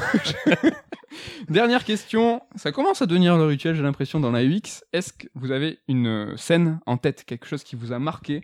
On entend beaucoup les gens, je crois que ça a été vos mots aussi. euh, je viens de finir Last of Us 2, faut que je processe, euh, faut, que, faut, que ça, ça- faut que ça mouline un peu. Mhm. Est-ce qu'au sortir de l'aventure, vous avez quelques jours se sont passés? Est-ce que vous avez une scène marquée au fer rouge? Est-ce que vous avez quelque chose qui vous reste après Ouais, c'était la fin du jeu hein, euh, que j'ai déjà évoqué, mais ouais, ce moment, à partir du moment où tu détaches Abby, le combat qui suit, euh, ce moment où du coup au dernier moment elle se dit bon bah non je vais pas la tuer, le flashback de Joël, je pense que là vraiment c'est le point culminant. Euh, le moment où, euh, enfin on va on va pas revenir dessus parce qu'on l'a déjà évoqué, mais ce Joël un peu genre affaibli par sa tristesse, qui lâche un petit ouais ça serait bien que tu me pardonnes et tout, et qui marque le point final du jeu parce qu'en fait pendant tout le long du jeu, on se dit, on sait pas comment ils se sont quittés. Le jeu, il sous-entend qu'ils se sont quittés à ce moment-là. À ce moment-là, tu sais qu'il y a eu le bal, donc du coup, tu sais qu'il y a eu une interaction, mais tu sais pas s'ils ont On discuté. peut parler du bal, mais euh, Joël aussi, Ouais. qui intervient dans ce bal au moment où Ellie lui fait la gueule. Ouais. Et même mal- malgré ça, Ellie, enfin, Joël arrive et le défend. Mmh. Et, Et que- qui était d'ailleurs une des premières séquences dévoilées du jeu, alors le- que c'est carrément la fin. Quoi. la mise en scène à Ouais. l'E3 et tu t'en parlais Ken tu disais oui euh, je- Ellie t'avais envie de la claquer et à chaque fois Joël il est arrivé il la défendait et heureusement dans cette dernière scène Ouais, c'est ça. C'est que là, à ce moment-là, tu te dis, bon, bah là, cette fois-ci, c'est sûr que c'est le dernier moment où ils se sont parlé. Tu, il est, on n'en parle jamais de ce moment dans tout le jeu. Donc il n'existe pas jusqu'au moment où tu le vois. Et là, tu te dis, ouais, j'espère qu'ils vont se dire des trucs méga importants parce qu'ils vont plus s'adresser la parole ensuite. Et c'est vrai que là, c'était super fort. Coucou. Ouais, bah, comme Ken, hein, mais pour du coup, je vais donner un autre exemple et euh, paradoxalement sur Abby, qui est peut-être euh, pas celle que beaucoup de joueurs ont gardé en mémoire après le jeu, mais euh, je trouve que la séquence qu'elle est avec qu'elle joue, qu'elle parcourt avec Lev, c'est le point pivot du jeu pour moi et c'est là où elle s'ouvre, où elle devient sympathique et qu'un nouveau duo se forme pour dupliquer celui du premier épisode. Et euh, donc c'est ouais, c'est un truc que je me rappellerai pas mal ça. Ouais, pour ma part, moi je vous rejoins aussi. Moi, c'est la dernière scène euh, donc on a évoqué sur la, la rambarde avec euh, Ellie et Joël et c'était cette mise en scène et l'économie des mots. Finalement, on a atten- attendu cette scène et finalement ils se disent pas grand chose et pour autant c'est super puissant. Et moi j'avais vraiment, euh, comme tu l'as dit Ken, je savais que cette séquence était la dernière et en fait je me suis dit c'est la dernière fois que tu verras Joël. Parce que Mm. là, pour le coup, il y a plus de flashback, il y a Mm. plus de suite ou de DLC. Je me suis dit là, là, ce dernier plan et la dernière phrase, les derniers mots qu'il dit, ça serait pas mal. Ça s'arrête. Et je me suis dit là, ça y est, tu le verras plus jamais. Et, Et elle est comme d'une s'il était. sobriété, ils auraient pu jouer les, les violons, les machins et tout. Elle est d'une Et sobriété. tu vois, c'est comme s'il était pour le coup vraiment mort. Parce qu'il est mort une fois, ça m'a détruit. Ils, m'ont, ils me l'ont remontré plusieurs fois en flashback. Je leur en ai voulu parce que c'était une souffrance à chaque fois. Et là, c'était vraiment. Ça y est, le pansement, tu le retires. Et là, ça y est, c'est la dernière fois que tu verras Joël. Et puis, c'est vraiment fini. Donc, euh, bah, je crois qu'on a presque la même scène tous les trois. Bah, je pense que c'est un peu le, à ce moment-là aussi, ça marque le moment où le deuil, il- tout du moins, il commence à être fait, où il est fait par, euh, par Ellie. C'est le climax Et, ouais. euh, de son aventure à elle, quoi. Oh là là, on finit euh, avec émotion ce Third Strike euh, EX. Euh, je, bah, je vous remercie. C'était trop cool. Euh, merci à toi, c'était cool, oui. Euh, bah, nous, on vous donne rendez-vous très bientôt pour bah, très très très très très très bientôt pour un nouveau euh, Third Strike. Euh, là, il y a eu deux X, hein, on l'a dit en introduction, euh, coup sur coup, mais Ouais. C'est exceptionnel. hein. C'est quand des gros jeux euh, arrivent et qu'on a envie d'en parler. Il y en aura peut-être pas de sitôt, du coup. Alors hein. là, franchement, on, s'avance. Tsushima, je pense pas. Moi, je pense pas. Est-ce qu'un jour on se permettra de faire des, des EX sur des jeux pas récents? Hmm, Je ne sais pas. Mais déjà, je trouve cool, je me permets de vous rendre hommage, mais faire un X sur Animal Crossing, c'est important parce que c'est un jeu, je pense, qui est pas traité à la mesure du phénomène qu'il est. Et j'ai l'impression que les gens étaient vraiment en demande, on l'a vu sur les réseaux et tout, d'avoir bah, du contenu à ce sujet-là, donc euh, c'était cool. Bah, Peut-être euh, des prochains EX étonnants. On vous remercie encore, on vous fait la bise et on vous dit à très bientôt. Salut! Bye bye